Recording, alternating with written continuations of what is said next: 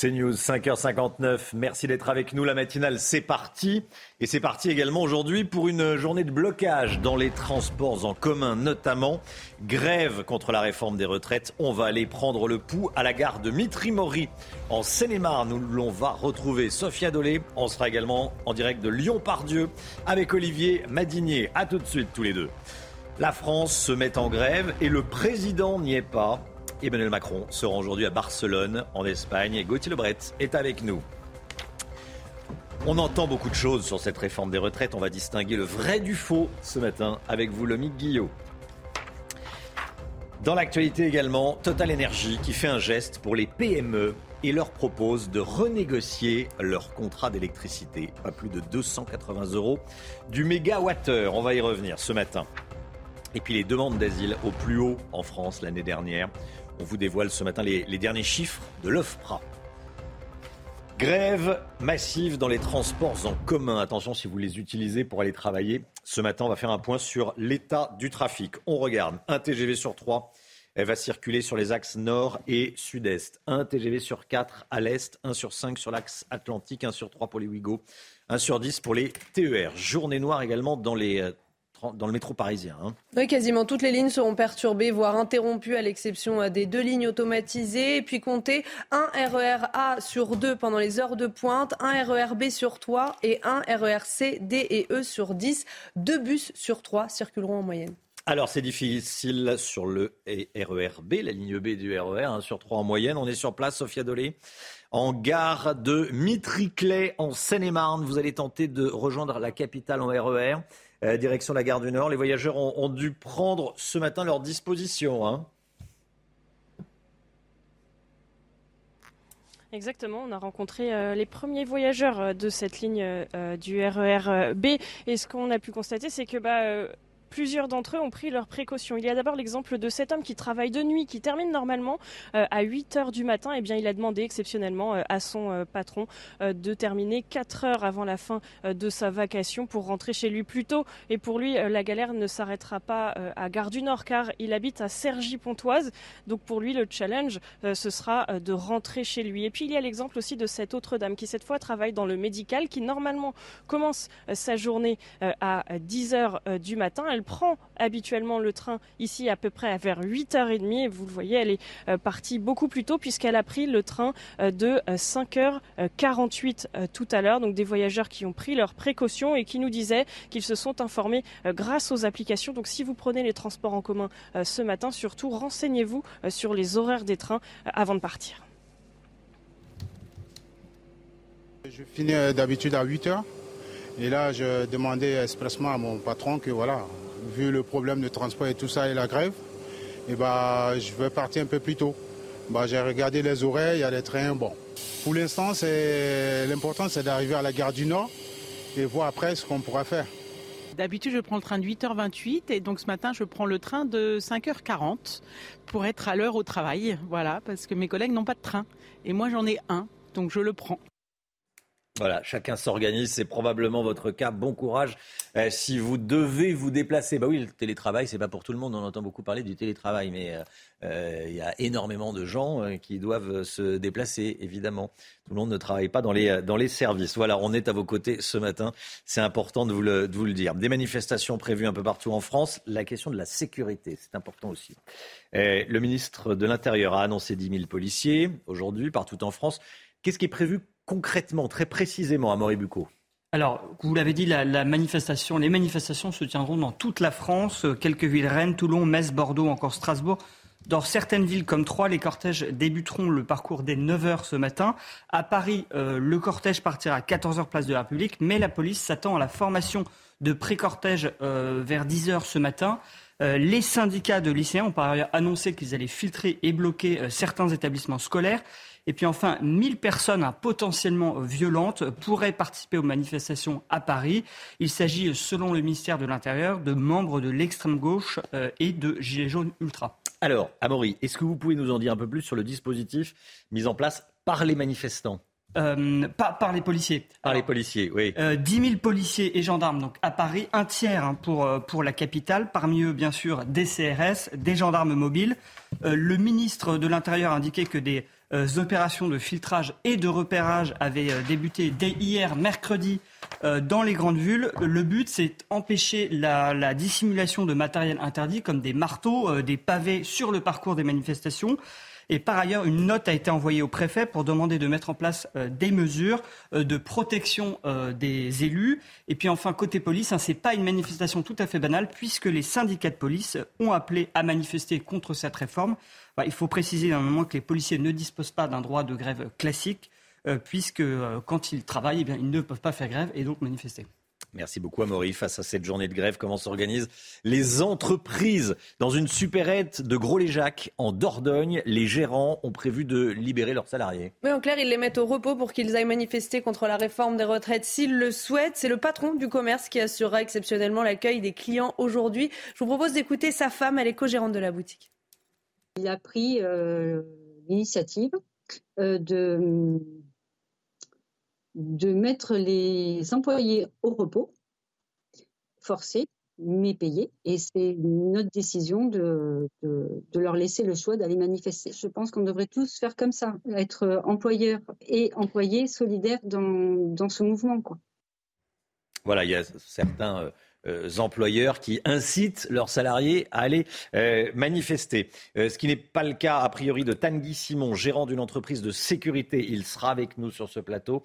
Il va nous expliquer comment il s'est organisé, parce que ces, salariés qui sont qui cachent sur la, la sécurité de l'établissement doivent être sur place. Comment font-ils pour se rendre au travail?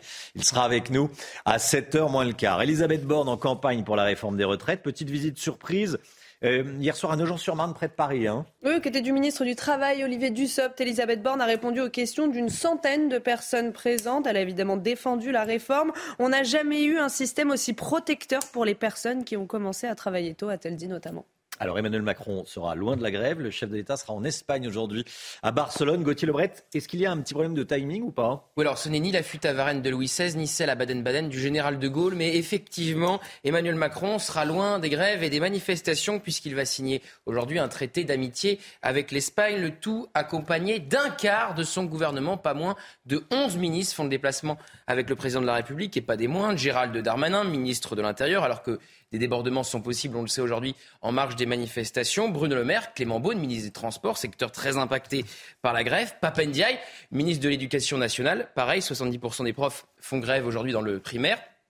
Olivier Dussopt, ministre du Travail, devait faire partie eh bien, de la délégation, mais l'Élysée s'est dit que ce serait peut-être mieux qu'il reste finalement en France. Et puis, Emmanuel Macron se préserve depuis la présentation de la réforme des retraites. Il laisse Elisabeth Borne et ses ministres en première ligne. Lundi, il devait présenter ses vœux à la presse, vœux reportés à on ne sait quand, pour éviter les questions gênantes sur la réforme des retraites. Merci Gauthier. C'est vrai qu'aucun des deux finalistes de la présidentielle ne sera en France aujourd'hui. Exactement. Marine Le Pen est au Sénégal et Emmanuel Macron est en Espagne.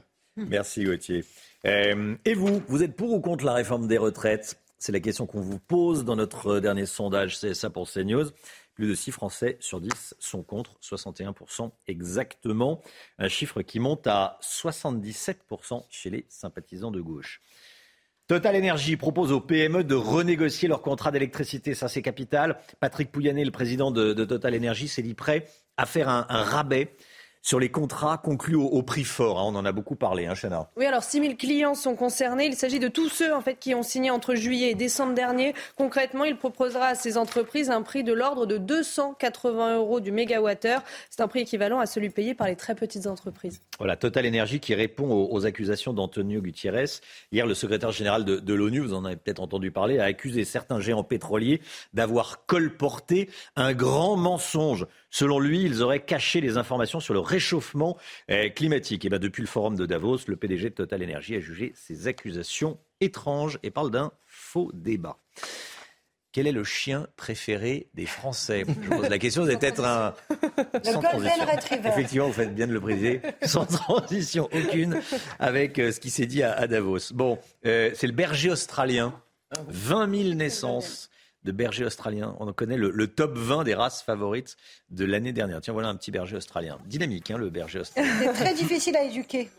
Ah oui. Très- C'est très foufou et c'est des chiens de berger, donc ils n'écoutent pas beaucoup.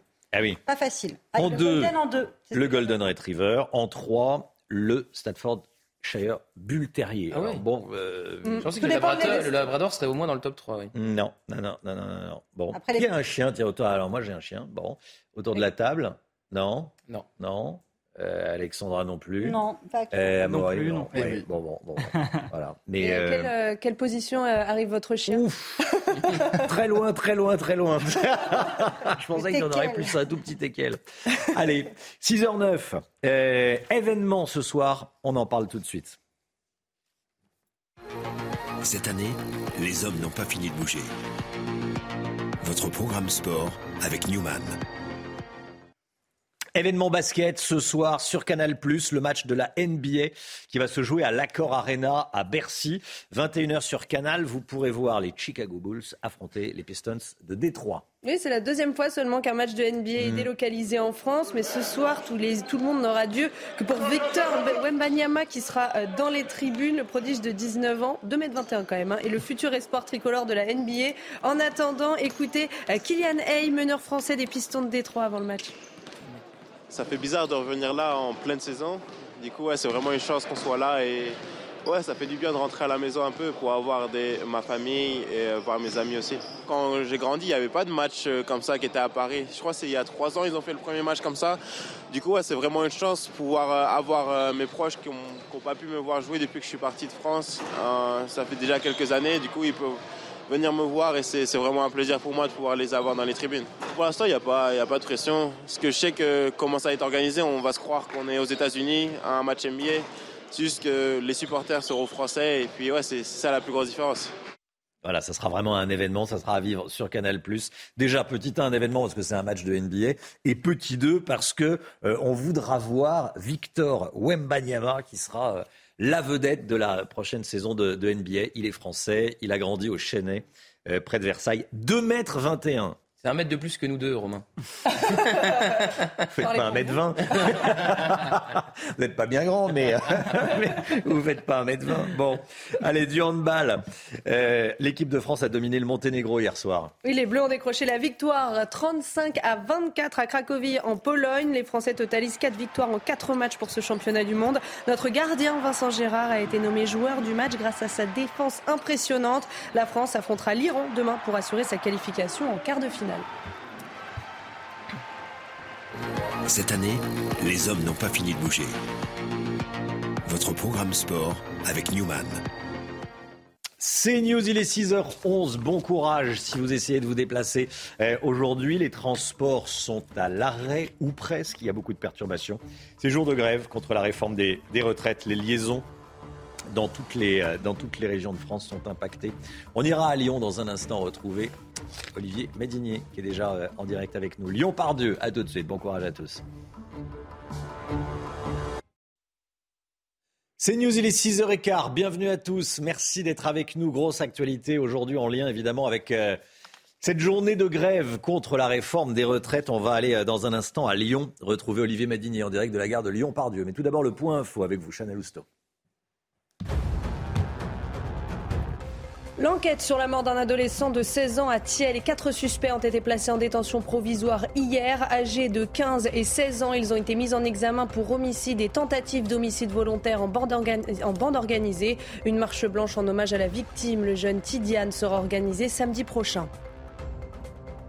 De plus en plus d'intoxications au gaz hilarant. L'agence du médicament a publié hier les chiffres de 2021. Le nombre de cas graves après avoir consommé du protoxyde d'azote a été multiplié par 3, passant de 82 en 2020 à 265 en 2021. Je rappelle que la consommation de gaz hilarant peut avoir des conséquences neurologiques très graves.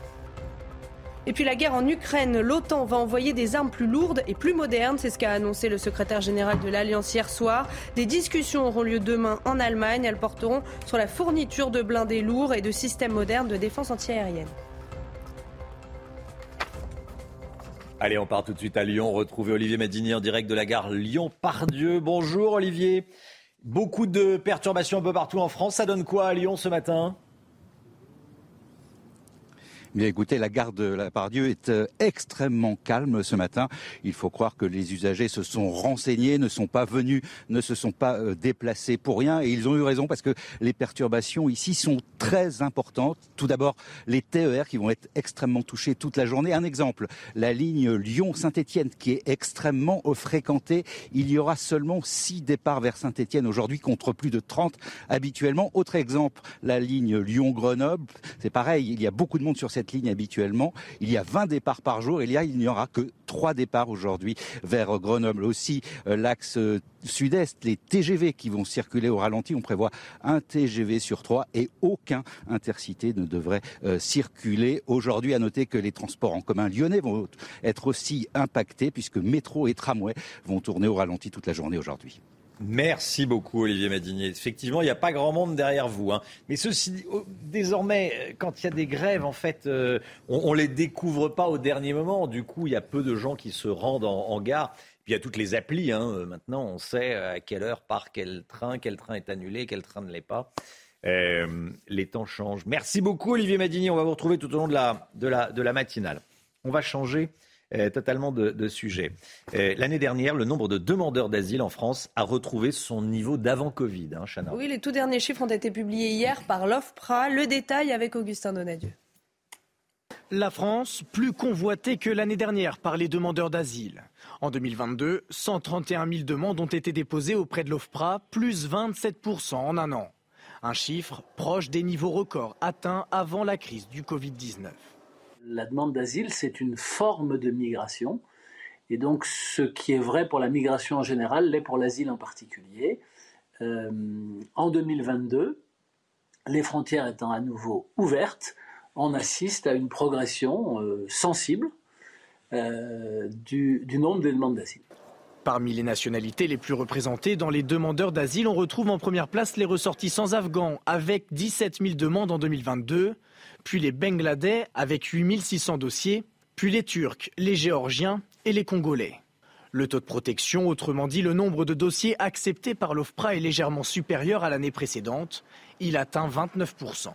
L'hébergement de ces personnes euh, va euh, empiéter sur les structures dites de droit commun, c'est-à-dire les structures euh, destinées à, héberger les personnes de nationalité française qui sont à la rue. La centaine de milliers d'Ukrainiens accueillis en France, dont une partie est déjà retournée dans leur pays en guerre, n'est pas comptabilisée par l'OFPRA. C'est News, il est 6h19. Merci d'être avec nous. On se retrouve dans un instant, juste après la petite pause publicitaire. Sujet numéro 1, évidemment, les retraites. Et on va parler du, vrai faux de la réforme. On entend tellement de choses. On avait peut-être parlé avec les collègues. Tiens, il paraît que, il paraît que, il paraît que. Bon, euh, c'est le Guillot qui va euh, être le juge de paix dans un instant. Restez bien avec nous, à tout de suite. Rendez-vous avec L'économie avec vous, le Mick Guillot. Ce matin, on répond à toutes les questions que l'on se pose sur la réforme des retraites en essayant de démêler le vrai du faux. Première question. On entend beaucoup dire que le système actuel n'est pas déficitaire ou pas tant que ça. C'est vrai C'est faux alors factuellement, c'est vrai. Hein. Cette année, en 2022, le système de retraite est même excédentaire avec 3,2 milliards d'euros. Mais ça ne va pas durer selon le Conseil d'orientation des retraites qui prévoit que le système sera déficitaire année après année, entre 10 et 17 milliards de déficit jusqu'en 2025. Alors quand on est à l'euro près, c'est énorme. Mais c'est vrai que d'autres disent que quand on regarde les autres dépenses de la France, on n'est pas loin de la goutte d'eau, de la très grosse goutte d'eau. Le recul de la natalité justifie-t-il une réforme? Alors ça c'est vrai, hein, le vieillissement de la population et la baisse de la natalité dont on parlait hier mettent en danger le système par répartition qui consiste à faire payer les retraites par les actifs. Quand on regarde le ratio entre cotisants et retraités, il ne fait que se dégrader au fil des ans. En 1960, il y avait 4 cotisants pour un retraité, c'était 2,02 en 2004, c'est tombé à 1,71 actifs par retraité en 2019 et sans réforme, il pourrait encore baisser, atteindre 1,5 en 2040 et 1, 2 en 2070. Bon, autre chose qu'on entend beaucoup, il faut partir plus tard parce qu'on vit plus vieux. Alors oui et non. D'abord, l'espérance de vie en France n'a plus augmenté depuis 2014, date de la précédente réforme. Et puis surtout, beaucoup disent que ce n'est pas réellement un critère pertinent, qu'il vaut mieux regarder l'espérance de vie en bonne santé à 65 ans. Or, euh, on obtient dans ce cas-là 75,6 ans d'espérance de vie en bonne santé pour les hommes et 77,1 ans pour les femmes, avec évidemment d'importantes disparités en fonction du métier et du niveau de vie. Donc ça vous fait, vous voyez, 10 ans à la retraite pour les hommes et 12 ans à la retraite pour les femmes en bonne santé. On entend aussi beaucoup dire qu'à 62 ans, la moitié des Français est au chômage. Alors ça, c'est exagéré. En réalité, 43,9% des 55-64 ans sont sans activité, mais sans activité ne veut pas nécessairement dire au chômage. Ils peuvent être en maladie, en invalidité, certains en activité comme les femmes au foyer ou encore d'autres à la retraite, hein, puisqu'on le rappelle, euh, ceux qui bénéficient d'un régime spécial peuvent partir, euh, notamment les conducteurs de métro, à partir de 52 ans. Le gouvernement dit que la réforme est plus juste pour les femmes. C'est ce que dit le gouvernement en effet, mais c'est inexact. Cette réforme ne prévoit rien, par exemple, pour réduire les inégalités de pension entre femmes et hommes. Or, on le rappelle, hein, les femmes touchent 40% de moins que les hommes à la retraite. Alors, c'est parce qu'elles ont moins cotisé, puisqu'elles ont des salaires euh, moins importants que les hommes, mais elles subissent aussi de façon plus importante la décote pour celles qui n'ont pas cotisé assez longtemps. Et puis, cette réforme risque de creuser les inégalités parce qu'elle allonge la durée de cotisation et les femmes partent déjà plus tard à la retraite que les hommes.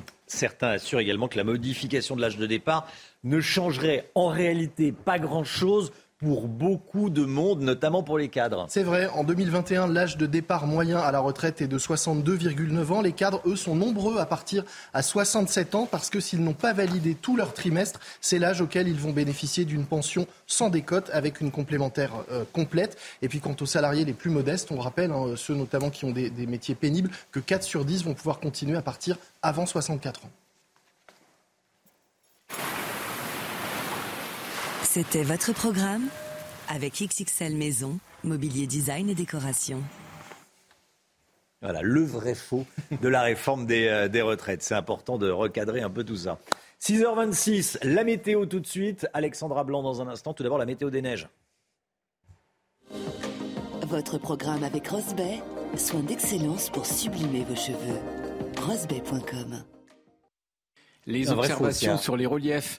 Il est tombé 20 cm de neige fraîche mardi à Puy-Saint-Vincent où le risque d'avalanche reste marqué, hors parcours sécurisé. Il a fait moins 13 degrés à haute altitude. La station propose 30 km d'activité nordique.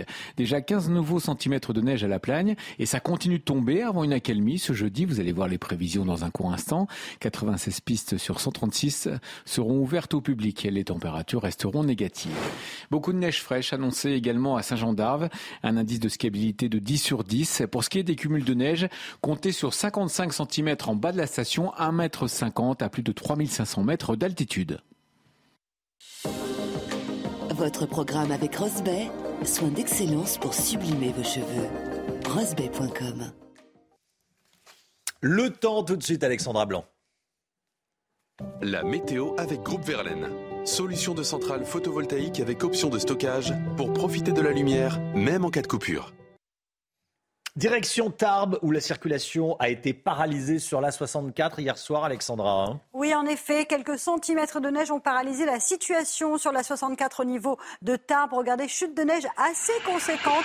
On a retrouvé donc des conditions de météo hivernales et des conditions de circulation particulièrement difficiles. Attention, le département des Hautes-Pyrénées reste placé sous surveillance puisque nous allons avoir de nouveau de la neige aujourd'hui. Soyez donc bien prudents. Partout ailleurs, un temps assez nuageux entre les régions centrales et le nord risque d'avalanche également en montagne et puis du vent. Beaucoup de vent autour du golfe de Lyon. Alors cela aura pour mérite de dégager le ciel, mais le ressenti s'annonce vraiment très froid. Dans l'après-midi, eh bien, la perturbation que l'on retrouve ce matin au pied des Pyrénées va concerner toute la façade ouest avec au programme de la pluie, de la neige et puis localement assez soutenu, vous le voyez, entre les Charentes et les Landes. On retrouvera également de la neige, principalement sur le sud-ouest, mais également entre le Roussillon et la Dordogne. D'ailleurs, plusieurs départements ont été placés sous surveillance par Météo France, notamment le Lot-et-Garonne ou encore l'Aube avec au programme eh bien, de la neige aujourd'hui. On retrouve en revanche un temps beaucoup plus lumineux sur les régions du nord ou encore de l'est. Côté température, eh bien, les températures sont hivernales ce matin. Il fait très froid, moins 5 degrés en moyenne pour le Puy ou encore du côté de Grenoble, 0 degrés à Paris ou encore 2 petits degrés en Bretagne. Et dans l'après-midi, eh bien, les températures s'annoncent relativement fraîches pour la saison. Regardez, il fera froid, 4 degrés à Paris, 3 degrés seulement pour nos amis dijonnais. Vous aurez 7 degrés à Toulouse et 4 degrés entre Lyon et Grenoble. Température en moyenne 2 à 4 degrés en dessous des normales de saison. La suite du programme, le froid va se maintenir, notamment tout au long euh, de la fin de semaine. Retour de conditions météo relativement agréables. Samedi et dimanche, beau week-end, il fera beau, mais il fera froid avec un ressenti glacial dans le sud en raison du Mistral et de la Tramontane. Vous avez regardé la météo avec Groupe Verlaine. Isolation thermique par l'extérieur avec aide de l'État. Groupe Verlaine, le climat de confiance.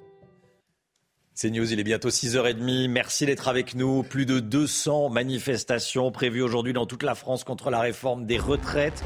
Dans les grandes villes, les commerçants se préparent. Certains sont obligés de baisser le rideau. On est sur le terrain ce matin, bien sûr, aux côtés de ceux qui sont à la recherche d'un bus, d'un train. Clémence Barbier, en direct de la gare Montparnasse à Paris. A tout de suite, Clémence.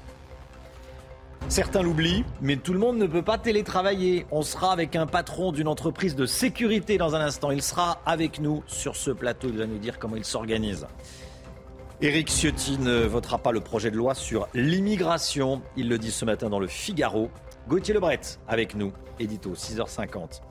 Et puis l'événement basket ce soir avec un match de NBA en France à l'Accor Arena à Paris, les Chicago Bulls face aux Pistons de Détroit mais tout le monde n'aura Dieu que pour la future star française de la NBA, Victor Wembanyama, qui sera dans les tribunes ce soir. On va y revenir dans les sports. L'inquiétude des commerçants qui ont des euh, magasins installés sur le parcours des manifestations. Certains s'attendent au pire, d'autres resteront fermés pour ne prendre aucun risque. Hein. On a rencontré des commerçants parisiens qui se préparent. Thibaut Marcheteau et Amina Tadem. Aujourd'hui, un bon nombre de commerces baissent les rideaux. Et pour cause, le cortège de la manifestation défilera près de leur boutique boulevard du Temple pour rejoindre la Bastille et se terminer place de la Nation. Dès hier soir, cette commerçante prévenait avec résignation sa clientèle. Je suis en train de mettre euh, l'annonce de la fermeture demain, une fermeture exceptionnelle. C'est une grosse déception parce qu'en plus de ça, moi, le jeudi, c'est une forte journée. Donc euh, effectivement, j'ai dû annuler euh, bah, l'extra qui me donne un coup de main euh, le jeudi. Quant à ce magasin de cuisine, il n'ouvrira pas pour la sécurité du personnel. On ne viendra pas ouvrir, non, parce qu'on veut, on veut se sécuriser, c'est tout. Je crains, donc je préfère rester chez moi, je, je crains de, de me faire agresser. Les riverains sont également concernés. C'est un peu dérangeant, bien sûr, parce que tout est bloqué. C'est souvent ici et euh, on en tire les conséquences euh, souvent avec des casses, avec euh, beaucoup de monde, beaucoup de bruit. Certains ont même pris les devants par habitude. C'est-à-dire que nous, dans le, dans le quartier, on est tellement habitués à avoir des manifs dans tous les sens que bon, on s'y habitue, quoi. Pas, on a pris nos précautions. Lors de cette manifestation à Paris, 3500 policiers et gendarmes sont mobilisés pour éviter tout débordement. Voilà, et on sera avec Bertrand Cavalier, qui est expert en sécurité, à, 7h30. Des manifestations prévues un petit peu partout en France, donc. Le ministère de l'Intérieur annonce 10 000 policiers et gendarmes mobilisés. Euh, les forces de l'ordre craignent la présence d'un millier de personnes potentiellement violentes, des gilets jaunes, des black blocs ou autres euh, mouvements radicaux. Regardons la carte des manifestations les plus importantes. Rennes, ah ben, c'est assez vite vu, il y en a un petit peu partout. il, y en a hein il y en a 200. Oui, voilà. Rennes, Toulon, Metz, Bordeaux, euh, Strasbourg. 200 au total. À, Paris, le cortège euh, partira à 14h, place de la République, direction la place de la euh, Nation. Clémence Barbier en direct de la gare Montparnasse. Clémence, quelle est l'atmosphère gare Montparnasse à Paris et l'état du trafic Euh, l'état du trafic romain est extrêmement euh, perturbé. Hein. Un train sur cinq seulement circulera sur l'axe atlantique. Et ici, à la gare Montparnasse, vous le voyez, elle est quasi vide. Hein. On est loin de la foule habituelle euh, parce que justement cette gare Montparnasse, elle dessert euh, l'axe atlantique. Alors les voyageurs qui sont ici, ce sont ceux qui ont eu leur train euh, confirmé. Hein. ils sont seulement une poignée. Ce matin, nous avons pu discuter avec d'autres franciliens qui sont partis donc de régions parisiennes pour se rendre sur Paris et qui ont eu énormément de difficultés à rejoindre leur travail. Je vous propose de les écouter. Je me suis arrangé avec ma responsable pour venir un peu plus tôt. Donc j'ai pris le noctambus. Mais je comprends parfaitement le mouvement. Qu'on va voir, soit le bus, soit à pied, soit on va se débrouiller, hein, tout simplement. Hein. Un peu compliqué, ça a l'air d'être un peu compliqué. Après on verra bien dans la, dans la journée, mais bon, il faut, faut avoir de la motivation. J'ai pris de la SNCF, j'ai pris un, Transilien en fait. Voilà, Transilien, et puis j'ai eu de la chance. Euh, voilà, je pensais qu'un train était supprimé, en fait il était, euh, il circulait. Je vais en Bretagne, à Brest. Le train a été confirmé, mais euh, voilà, j'ai pas voulu prendre de risque euh, pour euh, rater mon train, donc j'ai pris le Vélib. Sur les quais, il y a euh, seulement quelques trains, hein, vous le voyez, sur la dizaine de quais que compte la gare Montparnasse, seulement trois ou quatre Ouigo ou Intercité Transilien sont ici et le mouvement de grève devrait durer jusqu'à demain 8 heures. Merci beaucoup. Effectivement, hein, c'est important ce que dit Clémence. Quand on dit grève jeudi, en réalité, la grève démarre la veille à 19h, donc elle a démarré hier à 19h, et ça va durer jusqu'à 8h demain. Donc 8 heures demain matin, ça veut dire qu'il faut euh, réorganiser tout ça. En clair, c'est beaucoup plus qu'une journée. Euh, merci beaucoup Clémence Barbier. En ce jeudi noir, on s'attend à des gares fantômes, on le voit. Le trafic intercité est très fortement perturbé avec seulement un train sur 10 en, circulation. Euh, ça, c'est important. On vous donne la parole comme tous les matins. Écoutez ce que disait la, CGT. Elle veut une grève reconductible partout où c'est possible. Hein, Chana, c'est ce qu'a dit euh, Philippe Martinez. Oui, alors ce matin, on vous pose cette question. Est-ce que vous craignez une grève qui dure? Écoutez vos réponses, c'est votre avis. Je suis contre un blocage du pays quand même. Il faut quand même faire attention à ne pas transformer les mobilisations en blocage du pays. Ils font toujours la grève. Regardez par rapport à l'Espagne, par rapport à la Belgique, par rapport à la Hollande, on est mieux qu'eux quand même. Ils vont bloquer la France. Qu'est-ce qu'on va gagner? Mais qu'est-ce qu'on va gagner? Ils vont bouger quoi? Je pense que ça va être bien galère. D'ailleurs, je vais être en télétravail à partir de demain et euh, pour la majorité du temps, il y aura du, euh, où il y aura de la grève. Ça va impacter tout le monde et même les métros, enfin les voitures. Moi, je suis en voiture, ça va être totalement galère. Donc, je pense que ça va durer pas mal de temps. Il y a des risques que ça devienne un peu comme les gilets jaunes. Quoi. On en est loin. Pour l'instant, euh, voilà, on ne peut pas présager. A priori, non. En vrai, on ne sait pas bien, mais voilà, c'est l'avis, c'est votre avis. Espérons que ça ne dégénère pas comme avec les, Gilets jaunes. Ce sondage, c'est une question qu'on vous pose dans le sondage CSA pour CNews et voici les réponses. 50% d'entre vous désapprouvent les blocages, 49% approuvent. c'est vraiment la, France est mm. divisée en deux. 50% euh, approuvent les, blocages liés à la grève et 50% hein, euh, désapprouvent. On en parle évidemment ce matin, c'est important de vous le montrer. Allez, le sport tout de suite. Avec un événement basket ce soir à Paris, un match de la NBA à l'Accor Arena et ça sera à vivre sur Canal+. Cette année, les hommes n'ont pas fini de bouger.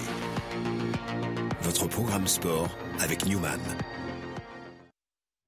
21h sur Canal, vous pourrez voir les Chicago Bulls affronter les Pistons de Détroit. C'est la deuxième fois seulement qu'un match de, NBA est, délocalisé en France. Hein. Oui, mais ce soir, tout le monde n'aura Dieu que pour euh, Victor Wenbanyama qui sera dans les tribunes, le prodige de 19 ans qui mesure 2m21 et le futur espoir tricolore de la NBA. En attendant, écoutez Kylian Hay, c'est le meneur français des Pistons de Détroit avant le match.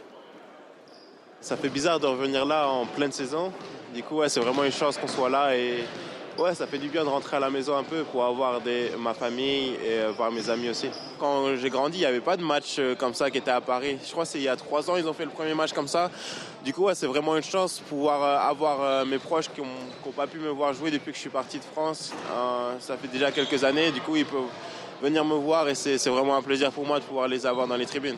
Pour l'instant, il n'y a, pas, a pas de pression. Parce que je sais que comment ça être organisé, on va se croire qu'on est aux États-Unis à un match NBA. C'est juste que les supporters seront français et puis ouais, c'est ça la plus grosse différence. Voilà, et puis du handball avec l'équipe de France qui a dominé le Monténégro hier soir. Et les Bleus ont décroché la victoire 35 à 24 à Cracovie en Pologne. Les Français totalisent 4 euh, victoires en 4 matchs pour ce championnat du monde. Notre gardien Vincent Gérard a été nommé joueur du match grâce à sa défense impressionnante. La France affrontera l'Iran demain pour assurer sa qualification en quart de finale. Cette année, les hommes n'ont pas fini de bouger. Votre programme sport avec Newman. C'est News, il est 6h38. Merci d'être avec nous. Comment s'organisent les entreprises? On sera avec le patron d'une entreprise de sécurité, vous savez, qui envoie des, euh, des vigiles à droite, à gauche. Comment s'organise-t-il? Aujourd'hui, il sera avec nous dans un instant sur ce plateau. À tout de suite.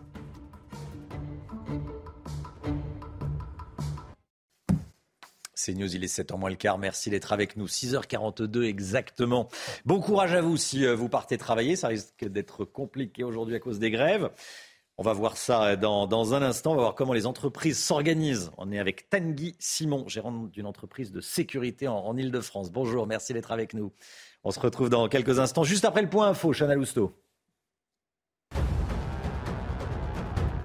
Total Energy propose aux PME de renégocier leur contrat d'électricité. Patrick Pouyanné, le président de Total Energy, s'est dit prêt à faire un rabais sur les contrats conclus au prix fort. 6000 clients sont concernés. Il s'agit de tous ceux qui ont signé entre juillet et décembre dernier. Alors concrètement, il, proposera à ces entreprises un prix de l'ordre de 280 euros du mégawattheure.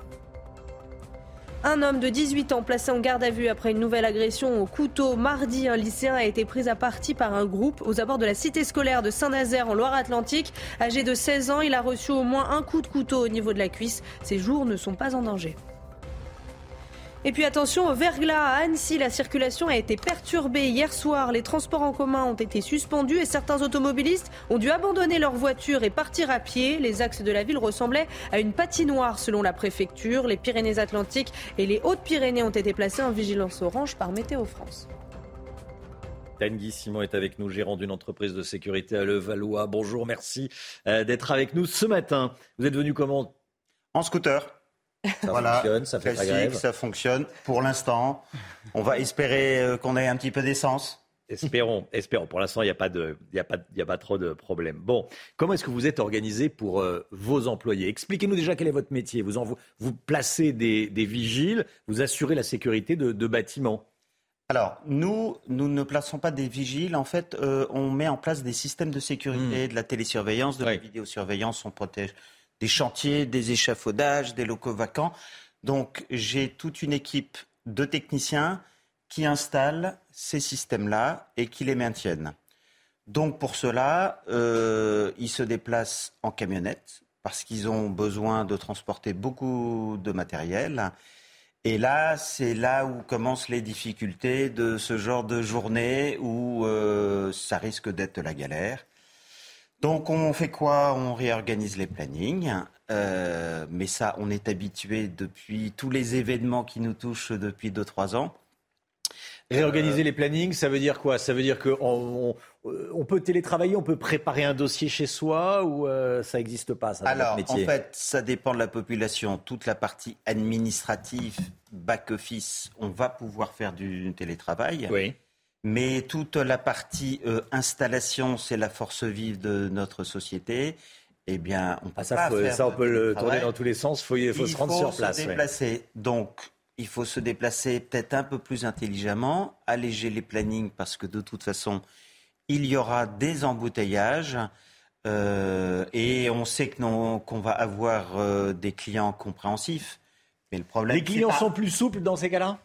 Oui, bien sûr. Bien sûr parce qu'ils sont touchés. Donc, euh, même très souvent, ils ne vont pas pouvoir être présents. Mais bref, on va, on va perdre encore peut-être 20% euh, d'efficacité euh, parce que ce sera plus long, parce qu'on ne va pas pouvoir contacter les personnes. Et nos commerciaux, bah, ils ne vont pas pouvoir être chez les clients. Vous perdez du chiffre d'affaires concrètement Bien évidemment. Ah oui bah, Oui, oui c'est sûr. Si, si mes salariés ne travaillent pas, ça veut dire qu'ils vont reculer des opérations. Et encore là, on, voit juste, juste aujourd'hui. Mais moi, ce qui m'inquiète, c'est si le conflit se tend, ce qui risque de se passer, et ben là, ça va être un peu dramatique parce que ben, on n'avait pas besoin de ça. Pour l'essence, vos salariés ont fait le plein, ils ont rempli des jerrycans ou pas? Bien évidemment, nous avons, nous avons déjà euh, les jerrycans pleins, on en avait acheté euh, euh, aux derniers événements. Et on le voit déjà dans les stations essence, bah, euh, il y a la queue.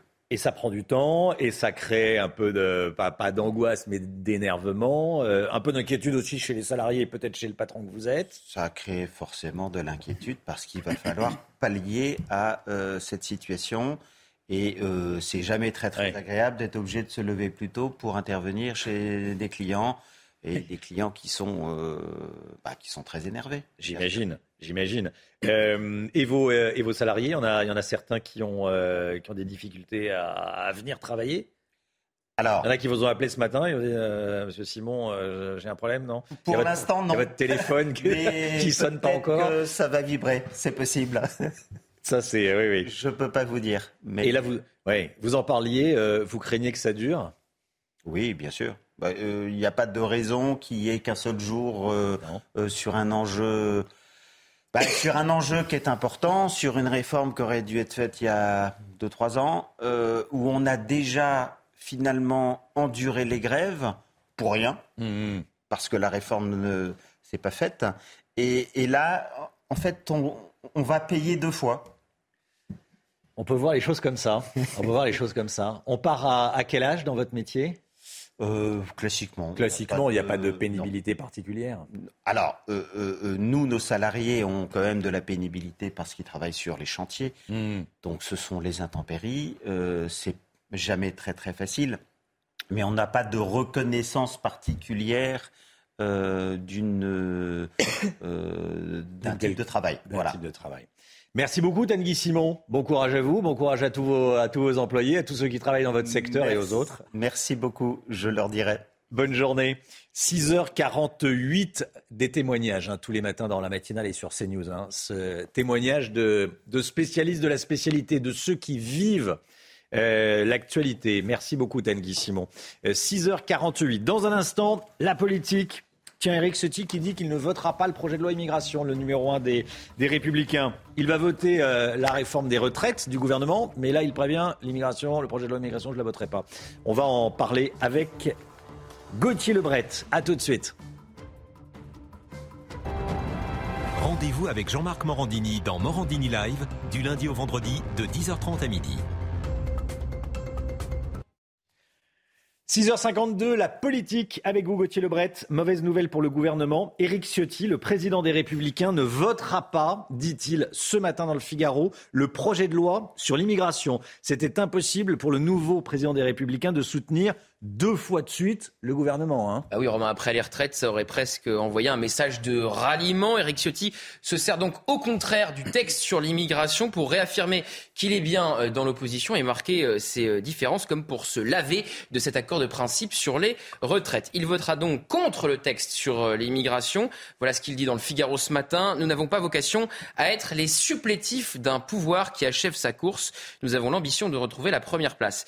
Éric Ciotti qui ajoute même que le dépôt d'une motion de censure contre le gouvernement n'est pas exclu. Alors, volonté de montrer euh, les muscles, mais dans les faits, les républicains ont toujours refusé d'en déposer une ou d'en voter une autre. Sans le soutien euh, des LR, le gouvernement pourrait donc eh bien, euh, se retrouver forcé d'utiliser un 49.3, son, son unique 49.3 euh, de la session en dehors des textes budgétaires. En fait, c'est la limite hein, du en même temps, puisque le gouvernement essaye de ménager la chèvre et le chou, de ménager la gauche et la droite, notamment sur eh bien, la régularisation des travailleurs dans les métiers en tension. Alors, euh, Olivier Dussopt, ministre du Travail, et Gérald Darmanin, ministre de l'Intérieur, essayaient de donner des gages aux Républicains, mais, ça n'a pas suffi. On a, par exemple, évoqué la possibilité de mettre des quotas pour la régularisation de ces travailleurs, mais là, ça risquait de vexer l'aile gauche de la euh, majorité. Pour la gauche, en fait, le gouvernement est inhumain, et pour la droite, il est laxiste. Éric Ciotti ajoute que ce texte est le fruit d'un mauvais compromis. En matière d'immigration, nous n'avons pas besoin d'homéopathie, mais d'une thérapie de choc. Propos à lire donc dans le Figaro ce matin.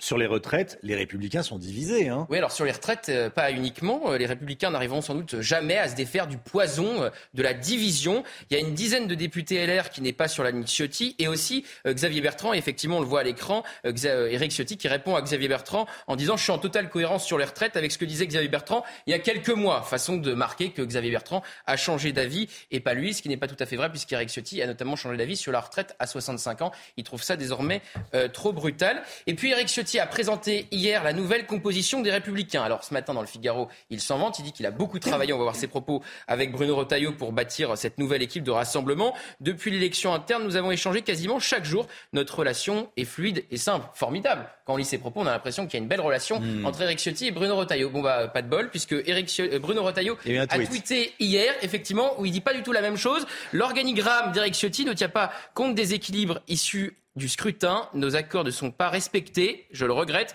La confiance est le préalable indispensable au rassemblement. Toute autre ambiance, les divisions chez LR, c'est un jour sans fin.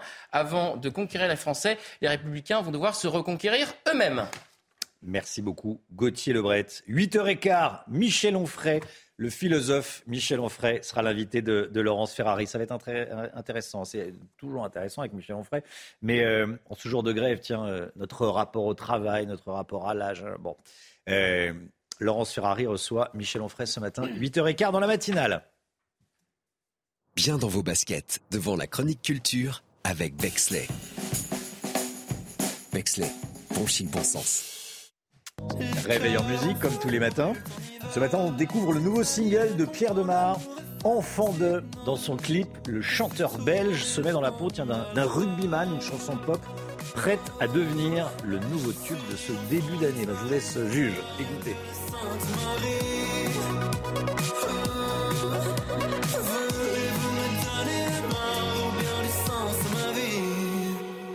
Ma s'est mise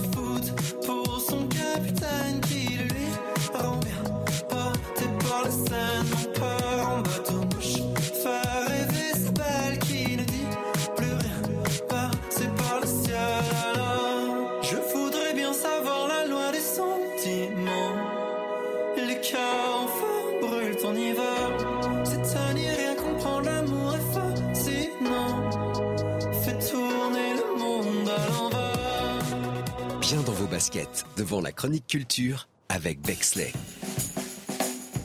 Bexley, bon chic, bon sens. 6h57, le temps tout de suite, Alexandra Blanc. Il y a de la neige. Hein. Avec Groupe Verlaine, solution de centrale photovoltaïque avec option de stockage pour profiter de la lumière, même en cas de coupure. De la neige en Gironde, Alexandra. Hein Oui, de la neige, notamment du côté de Bordeaux. Ça fait 10 ans que cela n'était pas arrivé, avec donc localement 3 cm relevés hier dans le Bordelais. On n'avait pas vu ça donc depuis euh, 10 ans. Conditions météo vraiment hivernales. Ce n'était pas vraiment prévu. On n'attendait pas forcément de la neige, mais plutôt la pluie et neige mêlée. Eh bien, on a eu quelques flocons de neige pour le plus grand plaisir des Bordelais. Alors, plusieurs départements restent placés sous surveillance aujourd'hui, avec une vigilance qui concerne 9 départements pour la neige, principalement entre le Roussillon et la Dordogne, où l'on attend un nouvel épisode neigeux entre ce soir et cette nuit. Situation donc à euh, surveiller. Alors au programme ce matin, un temps très nuageux sur les trois quarts du pays. Nouvelle perturbation qui arrive par le sud-ouest. On retrouve également de la neige en montagne, mais également un petit peu en plaine. Un léger saupoudrage entre les régions centrales et le nord-est. Toujours du beau temps en Méditerranée, mais au prix d'un vent assez fort. Côté température, on va le voir dans un instant, les températures seront vraiment froides. Dans l'après-midi, eh bien, la perturbation progresse. On la retrouve sur la façade ouest du pays,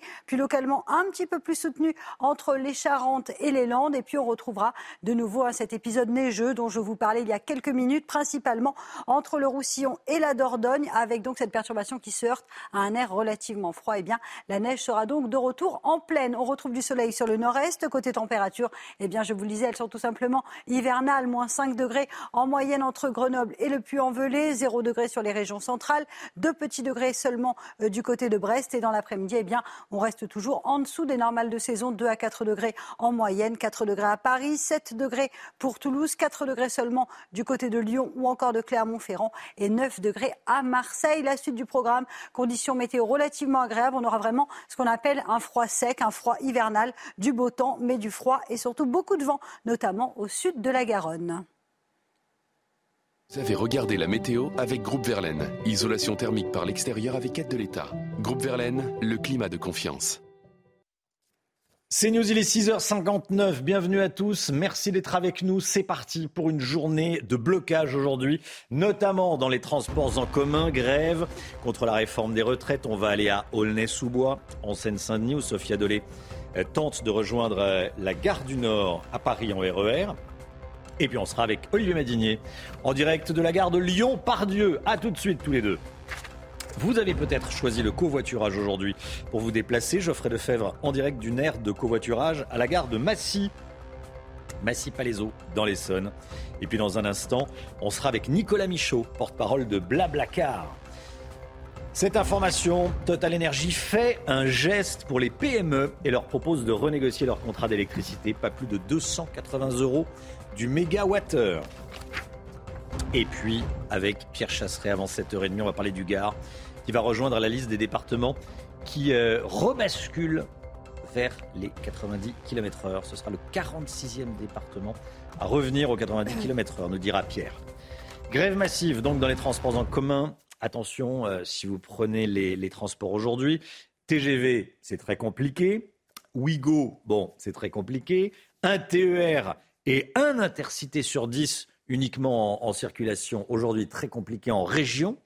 Jeudi noir également dans le métro parisien. hein. Oui, quasiment toutes les lignes seront très perturbées, voire interrompues, à l'exception des deux lignes automatisées. Et puis, comptez un RERA sur deux pendant les heures de pointe, un RERB sur trois et un RER C, D et E sur 10. Deux bus sur trois circuleront en moyenne. On part tout de suite à la gare de Lyon-Pardieu, retrouver Olivier Madinier. Quelle est l'atmosphère à la gare et quel est l'état de la, de la circulation et que vous disent les Lyonnais, Olivier? Bien écoutez, la gare de Lyon-Pardieu est extrêmement calme euh, ce matin. Les usagers qui sont ici sont venus parce qu'ils se sont renseignés avant euh, afin de savoir si leur TER ou leur TGV euh, circulait. Il faut dire qu'il y aura peu de trains au départ de Lyon-Pardieu aujourd'hui. Principalement, ce sont les TER qui, sont, qui vont être extrêmement touchés. Un exemple, la ligne la plus fréquentée, c'est la ligne Lyon-Saint-Étienne. Habituellement, il y a plus de 30 départs par jour vers Saint-Étienne. Aujourd'hui, il n'y aura que 6 départs euh, vers Saint-Etienne. Même chose pour la ligne Lyon-Grenoble. Uniquement 3 départs vers Grenoble contre plus d'une vingtaine habituellement. Peu euh, de TGV, euh, 1 sur 3. Alors nous avons rencontré des usagers qui ont basculé sur la ligne italienne qui dessert Milan, Lyon et Paris. Il y, a aussi, il y aura aussi zéro intercité. Aucun intercité ne circulera depuis la gare de Lyon-Pardieu aujourd'hui. Merci beaucoup Olivier Madinier. Et on va vous retrouver tout au long de la, de matinale. Il y aura des manifestations un peu partout en, France aujourd'hui. 200 au total, 10 000 policiers et gendarmes mobilisés. Euh, quelle est l'étendue de la mobilisation à Moribuco Vous avez les toutes dernières infos. hein. Oui, alors donc c'est effectivement réparti sur tout le territoire français, Rennes, Toulon, Metz, Bordeaux ou encore Strasbourg. Euh, Dans certaines villes comme Troyes, hein, les, les cortèges débuteront le parcours dès 9h du matin, donc très bientôt. À Paris, le cortège ne partira qu'à 14h de la place de la République, mais la police s'attend à, à la formation de pré-cortège euh, dès 10h du matin. Et puis les syndicats de lycéens ont par ailleurs annoncé le blocage et le filtrage d'établissements scolaires. 1000 personnes potentiellement violentes pourraient participer, participer pardon, aux manifestations à Paris. Il s'agit, selon le ministère de l'Intérieur, de membres de l'extrême gauche et de gilets jaunes ultra. Des pré-cortèges dès 10h du matin. Euh, Est-ce que vous pouvez nous en dire plus sur le dispositif mis en place par la police? Alors 10 000 euh, policiers et gendarmes pour toute la France. Un tiers euh, seront destinés à la capitale. Parmi ces policiers, bien sûr, des CRS, des gendarmes mobiles. Le ministre de l'Intérieur a indiqué que des opérations de filtrage avaient commencé dès hier, mercredi, dans l'écran de vue. Le but, eh bien, c'est empêcher que des manifestants cachent des objets interdits comme des marteaux ou comme des pavés sur le parcours des manifestations. Il y aura aussi des filtrages hein, dès, dès- dès 6 heures du matin, euh, euh, donc actuellement, ont commencé bien sûr sur les lieux. Et puis, euh, une note a été envoyée au préfet pour demander de mettre l'accent, hein, des mesures de protection sur les élus. Et puis, pour finir, alors, côté police, hein, cette manifestation, elle n'est pas tout à fait banale, puisque les syndicats de policiers ont appelé à manifester aux côtés des manifestants aujourd'hui. Et d'ailleurs, lundi, hein, le, le- le ministre de l'Intérieur avait euh, euh, comment dire, présenté ses vœux aux policiers. Et à cette occasion, eh bien, les syndicats lui avaient rappelé qu'ils étaient opposés à cette réforme des retraites. Merci beaucoup, Amaury. Certains iront travailler, même s'ils s'opposent au projet du gouvernement. hein. Oui, tout simplement parce qu'ils n'ont pas d'autre choix, puisque faire grève, c'est ne pas travailler un jour, et donc bah, ça coûte de l'argent. Reportage à Marseille avec leur para. Hervé, 51 ans, chef d'entreprise, est contre la réforme des retraites. Pour lui, elle est floue, elle ne prend pas en compte la pénibilité du travail. Il aurait aimé pouvoir manifester aujourd'hui. On les accompagne avec la pensée. Après, on va voir si ça sera un coup et euh, si peut-être une autre fois. Mais là, ce ne sera pas possible pour nous. Cette histoire de retraite, que si on gratte un peu, c'est pas vraiment très pressé puisqu'il y a de quoi payer les retraites jusqu'en 2030, 2040, selon les théories et selon les partis qui en parlent. Mais c'est pas une urgence absolue. Pour Simone, 54 ans, agent immobilier, il faut certes changer, mais pas sous cette forme. Car elle a commencé à travailler à 20 ans et elle a vraiment du mal à se projeter jusqu'à 64 ans. J'ai l'impression que je vais mourir au travail et je déplore que l'on ne considère pas le nombre d'années travaillées. Quant à fermer pour aller manifester, elle ne peut se le permettre. Euh, Aujourd'hui, moi, si je travaille pas, euh, mes cotisations URSAF, elles tombent, euh, mes impôts, ils tombent sur les sociétés. euh, J'ai pas le choix que de travailler. Et ces deux chefs d'entreprise font le même constat. Ils déplorent que le gouvernement ait annoncé cette réforme des retraites sans prendre en compte le moral des Français dans un contexte économique compliqué. D'ailleurs, regardez ce, sondage CSA pour CNews. Plus de 6 Français sur 10 sont contre la réforme des, des retraites. 61% des Français sont contre, 38% pour et 1% de NSP, comme on dit, de, ne se prononce pas. Cette information tombée euh, il y a quelques heures, mais qui va euh, intéresser bon nombre d'entre vous. Total Energy propose aux PME de renégocier leur contrat d'électricité. Patrick Pouyanné, le patron de Total Energy, s'est dit prêt à faire un rabais sur les contrats conclus au prix fort. Ces contrats qui ont été euh, signés entre juillet et décembre dernier. hein. Oui, 6 000 clients euh, sont concernés. Concrètement, il proposera à ces entreprises un prix de l'ordre de 280 euros du mégawattheure. C'est un prix équivalent à celui payé par les très petites entreprises. Voilà, et Total Energy répond aux accusations d'Antonio Gutiérrez, le secrétaire général de l'ONU, qui a accusé certains pétroliers d'avoir colporté un grand mensonge. Euh, selon Antonio Gutiérrez, les, pétroliers auraient caché des informations sur le réchauffement climatique. Depuis le forum de Davos, le PDG de Total Energy a jugé ces accusations, euh, les a qualifiées d'étranges et parle d'un faux débat. Tiens, à propos d'économie, le champagne à la côte. Bon, L'année dernière, 326 millions de bouteilles de champagne ont été expédiées. Euh, ça concerne aussi bien les, les ventes en France que les exportations à l'étranger. Oui. Le champagne se porte bien. Le champagne se porte très bien, 326 millions, c'est 1,6% en plus par rapport à 2021. Au total, les ventes ont dépassé la barre record des 6 milliards d'euros de chiffre d'affaires. Une bonne nouvelle pour la filière qui avait vécu une année noire en 2020. Bon, voilà, tout n'est pas perdu. hein. On, Oui, en on plus, exporte encore du champagne. Les vendanges 2022 ont été euh, exceptionnelles. Ouais. Alors simplement, il faut attendre 18 mois parce que le champagne doit rester en cave. Donc euh, ça présage de bons chiffres à venir. 326 millions de bouteilles. Allez, euh, autre bonne nouvelle du basket ce soir. Et quel basket De la NBA. C'est sur Canal et ça sera à l'Accor Arena. Cette année, les hommes n'ont pas fini de bouger. Votre programme sport avec Newman. 21h, Canal+, les Chicago Bulls qui affronteront les Pistons de Détroit. C'est un match de NBA, hein. C'est Oui. pas rien. Oui, C'est basket la- américain. Et ouais. c'est la deuxième fois seulement qu'un match de la NBA est délocalisé en France. Mais ce soir, tout le monde n'aura Dieu que pour Victor Wembanyama qui sera dans les tribunes, le prodige de 19 ans, 2m21 et le futur espoir tricolore de la NBA. Il était hier matin, non mais pour euh, bien comprendre, Victor Wembanyama, il était hier matin dans le bureau du président de la République. hein.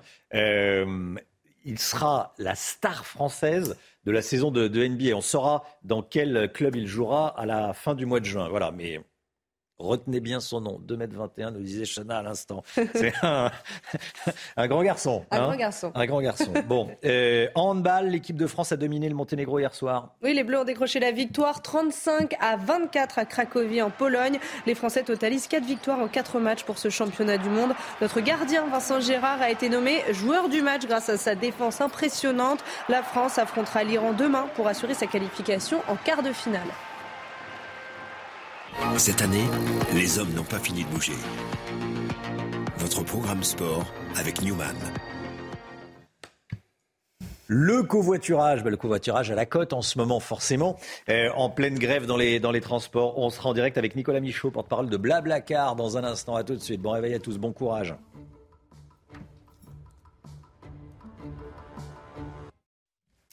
C'est News, il est 7h12. Les difficultés de circulation, on est à vos côtés, on est euh, en direct notamment de la gare d'Aulnay-sous-Bois en Seine-Saint-Denis. Sophia Dolé, vous êtes parti de la gare de Mitriclet en Seine-et-Marne au nord-est de Paris pour aller à la gare du Nord en plein cœur de Paris en RER. Vous êtes actuellement à Aulnay-sous-Bois en Seine-Saint-Denis, nord de la capitale. Les voyageurs ont dû prendre leur disposition ce matin. hein. Exactement, vous le voyez, nous sommes juste euh, à côté euh, euh, de la gare. Alors on avance doucement mais sûrement. On est presque à mi-chemin pour vous situer un petit peu. Et on a discuté avec un bon nombre de passagers de cette ligne de RERB et ils m'ont tous raconté que oui, effectivement, ils ont dû s'organiser de différentes façons. Certains sont partis beaucoup plus tôt que d'habitude, parfois trois heures d'avance par rapport à leur prise de travail. Je vous propose d'en écouter certains. Normalement, je vais à Châtelet-Les Halles, sauf que là, du coup, le terminus c'est Gare du Nord, donc euh, je sais pas trop comment je vais faire après, mais euh, on verra et on va essayer de d'arriver à l'heure, enfin d'arriver quand on peut. Après c'est pareil, mon employeur a aussi anticipé le coup dans le sens où elle m'a dit que je pouvais partir plus tôt, dans le sens où il y aurait peut-être moins de monde dans les transports, mais je, je croise les doigts pour que ça aille et on verra comment on va rentrer. Euh, J'ai dû partir de chez moi pour emmener mon fils chez mes parents pour qu'ils puissent le garder aujourd'hui. J'ai pris la voiture pour venir ici jusque Mitry. Et là, je vais prendre le RER et après, euh, Dieu seul sait comment est-ce que je vais pouvoir accéder euh, au travail. Et puis, Voilà, et puis ce qui rajoute une difficulté euh, aux passagers, c'est qu'il y a un problème d'affichage. Donc tous les trains sont annoncés à une minute, donc difficile de s'organiser sur les quais. C'est pourquoi je vous conseille plutôt de regarder sur les applications pour organiser votre trajet ce matin. Ah oui, effectivement, c'est un, c'est un, bon truc. Oui, c'est-à-dire que sur les panneaux d'affichage, tous les trains sont annoncés euh, comme arrivant dans une minute. Oui, pour désorganiser, ça, ça doit être pas mal. Merci beaucoup, Sophia Dolé. Merci en direct avec les images de Charles Pousseau. On est en direct avec euh, Nicolas Michaud également, porte-parole de Blablacar. Merci euh, d'être avec nous, Nicolas Michaud. Covoiturage en, jour de, en ce jour de grève. Vous avez une poussée de l'activité aujourd'hui ou pas? Oui. Oui, tout à fait. Là, on observe vraiment qu'il y a beaucoup de Français qui, qui cherchent une solution pour se déplacer aujourd'hui. Euh, pour vous donner une idée, nous, on l'observe particulièrement sur, euh, sur notre application dédiée au trajet domicile-travail. hein. Donc, c'est pas tant des trajets longue distance aujourd'hui qui, qui vont se faire en covoiturage, c'est plutôt des trajets pour aller au travail. Évidemment, on est un jeudi. Euh, et donc, on l'observe sur Blablacar Daily. On devrait avoir aujourd'hui une hausse de 50% des gens qui covoiturent par rapport à la semaine dernière. Et pour vous, vous situer un peu, on a enregistré 200 000 euh, recherches pour, pour cette journée. 200 000 recherches pour cette journée. Ah oui, il y a, le- il y a le la longue distance, si on veut aller de, de Marseille à Lyon, de Lyon à, à Brest, ou voilà. Et puis, il y a, il y a le, le covoiturage de tous les jours qui nous intéresse effectivement un petit peu plus aujourd'hui, parce que ce sont les trajets dans les, dans les, dans les grandes villes. Euh, on était à Lyon il y a quelques instants, Marseille, euh, Bordeaux, euh, l'Île-de-France, bien sûr. Euh, les prix augmentent quand il y a une grève ou pas? Alors non, les, prix sont, encadrés. Euh, Alors sur le longue distance, il y a encore, euh, il n'y a pas de sujet évidemment, mais sur la courte distance encore moins. Les prix de toute façon sont fixes.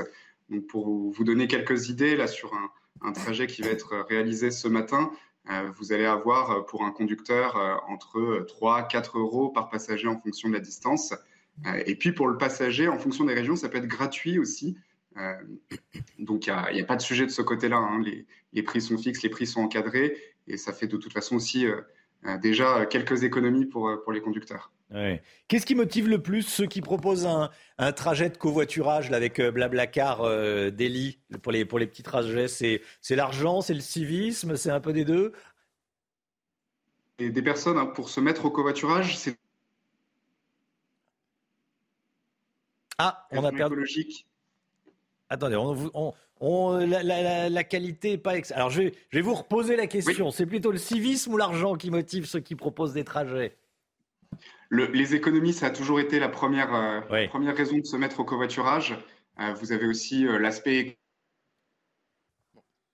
Alors on a un petit souci. trajet tout seul dans votre voiture. Euh, mais, euh, mais les économies, le fait de pouvoir économiser un, deux plein d'essence par mois, c'est souvent une raison assez convaincante de se mettre au covoiturage. Effectivement. Merci beaucoup, Nicolas Michaud, porte-parole de Blablacar. Merci d'avoir été en direct avec nous ce matin. Bonne journée à vous.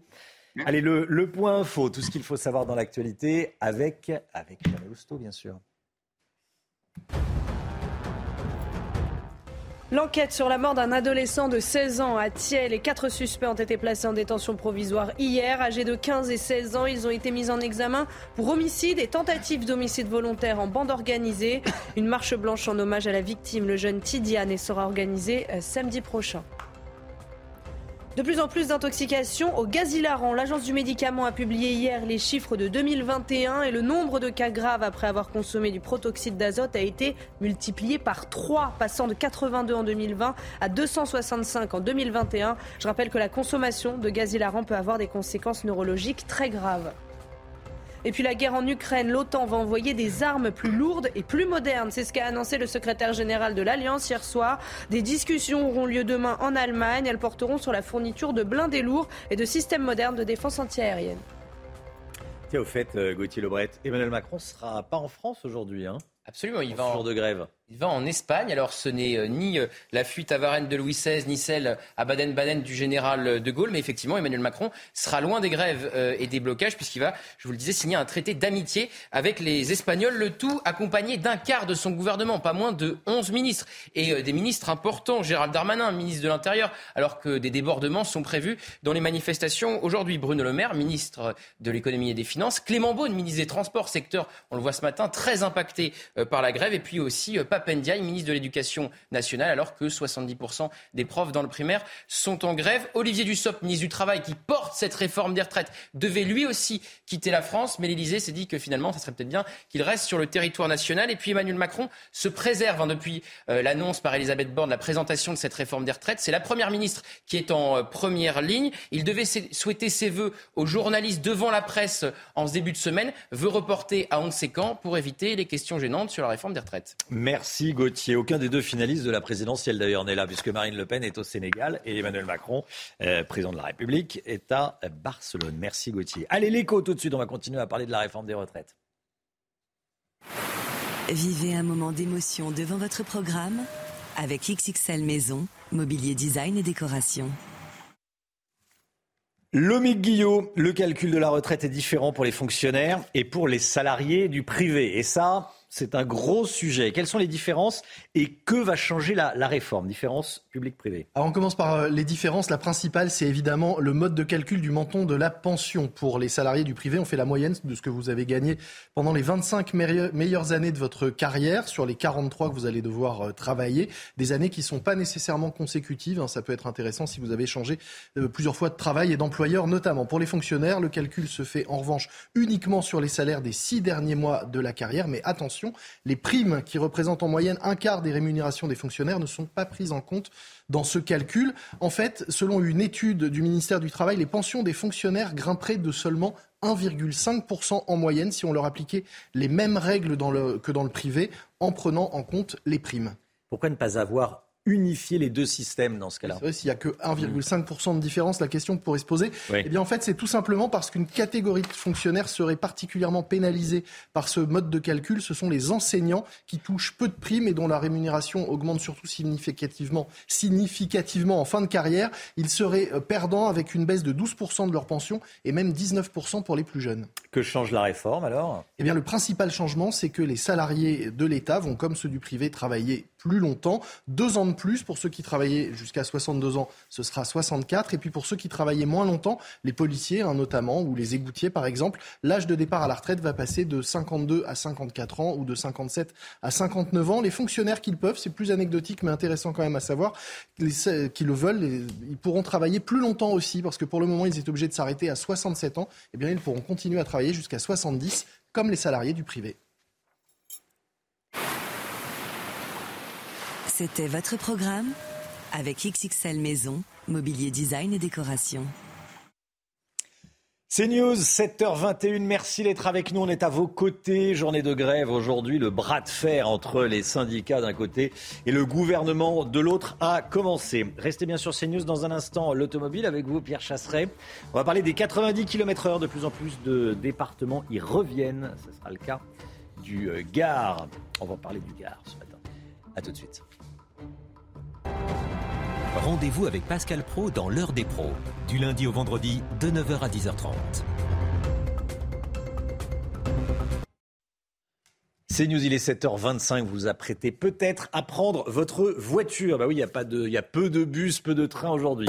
Pierre Chasseret avec nous. Bonjour Pierre. Bonjour Romain. Délégué général de 40 millions d'automobilistes. On parle des 90 km heure. Le Gard sera le 46e département français à rebasculer, à repasser aux 90 km/h. Hein. Oui, c'est pas fini. Hein. Ce qui est intéressant, Romain, c'est qu'on voit bien que le territoire est plus que coupé en deux. On a véritablement de plus en plus de départements qui rebasculent tout ou partie à 90 km/h. Ce sera le cas du Gard, avec cette phrase hein, de la présidente du conseil départemental du Gard J'aimerais que le Gard repasse à 90 dès le début de 2023. Clair, net, précis, on va y aller. Alors, selon nos informations, ce sera euh, pas toutes les routes du, du, département qui rebasculeront à 90, mais déjà une grande majorité qui va y repasser.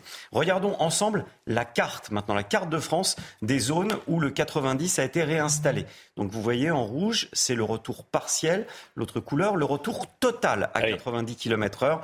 On a on, a cet effet domino, hein, cet effet domino qui, avec tous les départements qui tombent, on voit bien certains départements qui sont des petits territoires euh, gaulois enfermés autour d'autres départements qui sont à 80. Nul doute qu'eux aussi rebasculeront à 90. Bon, il s'agit là des routes départementales. Les nationales, elles restent à 80 Alors les nationales, pour l'instant à 80, parce que l'État ne veut pas céder. En revanche, vous avez vu le signal, certaines routes nationales vont être recédées, notamment à des régions comme Rhône-Alpes au cours de 2023. Les régions pourront donc administrer à nouveau le retour à 90. En termes de sécurité routière, est-ce qu'on peut craindre une, une remontée du nombre d'accidents? Quand on roule plus vite, normalement, c'est plus dangereux. Et Normalement, oui. Regardons les chiffres du Gard. Le Gard, pendant l'année 2022, a connu l'une des pires années de sécurité routière sur les sept dernières années. Et pourtant, on était bel et bien à 80 km heure. La réalité, Romain, c'est que ce n'est pas le changement d'un 8 par un 9 ou d'un 9 par un 8 sur un panneau qui va changer les statistiques d'accidents. Ce sont les comportements. Ce, qui- sur, ce sur quoi il faut jouer, c'est sur le comportement de certains automobilistes qui transforment la route en circuit, mais ne pas pénaliser les automobilistes qui, eux, ont besoin de rouler.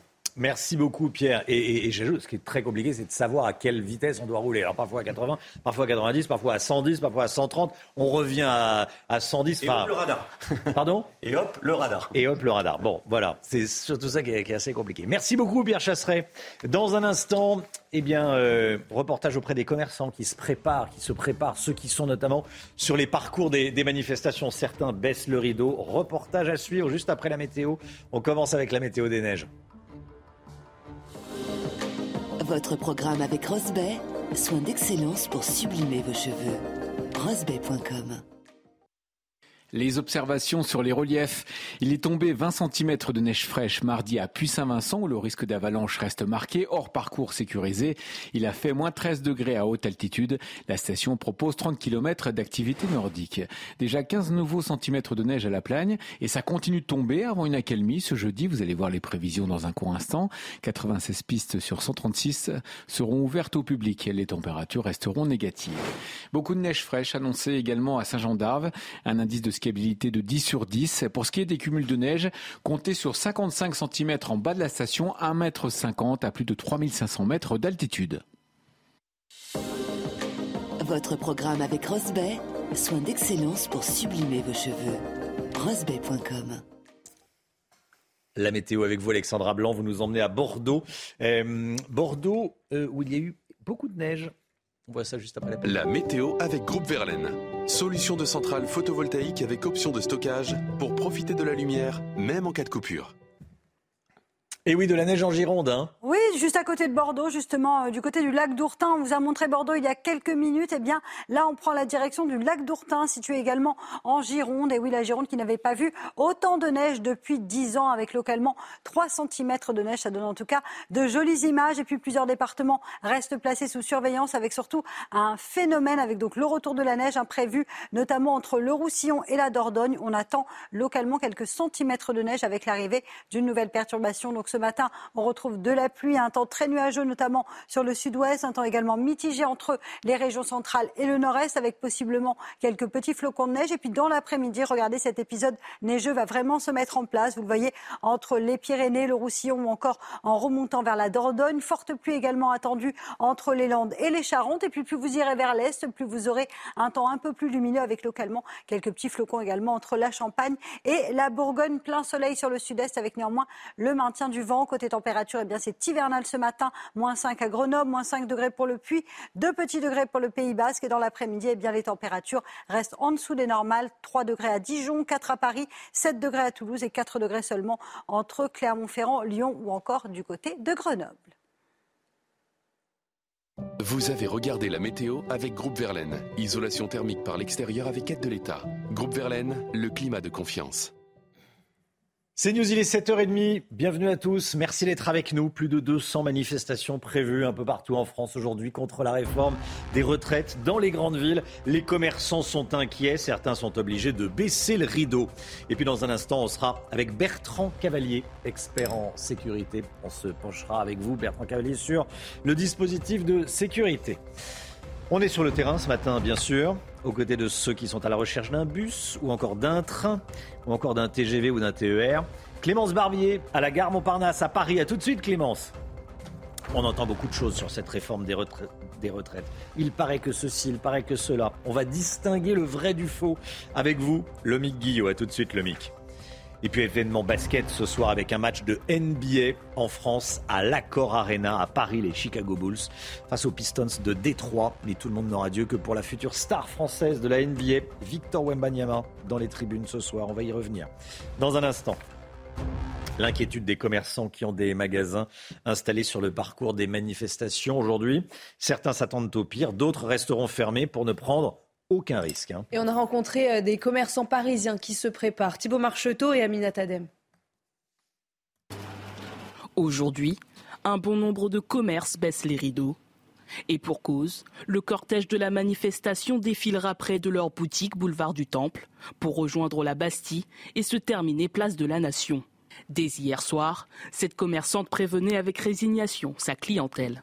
Je suis en train de mettre euh, l'annonce de la fermeture demain, une, fermeture exceptionnelle. C'est une grosse déception parce qu'en plus de ça, moi, le jeudi, c'est une forte journée. Donc euh, effectivement, j'ai dû annuler euh, bah, l'extra qui me donne un coup de main le jeudi. Quant à ce magasin de cuisine, il n'ouvrira pas pour la sécurité du personnel. On ne viendra pas ouvrir, non, parce qu'on veut, on veut se sécuriser, c'est tout. Je crains, donc je préfère rester chez moi. Je, crains de, me faire agresser. Les riverains sont également concernés. C'est un peu dérangeant, euh, bien sûr, euh, parce que tout est bloqué. C'est souvent ici et euh, on en tire les conséquences souvent avec des casses, avec beaucoup de monde, beaucoup de bruit. Certains ont même pris les devants par habitude. C'est-à-dire que nous, dans le, dans le quartier, on est tellement habitués à avoir des manifs dans tous les sens bon, on s'y habitue, quoi.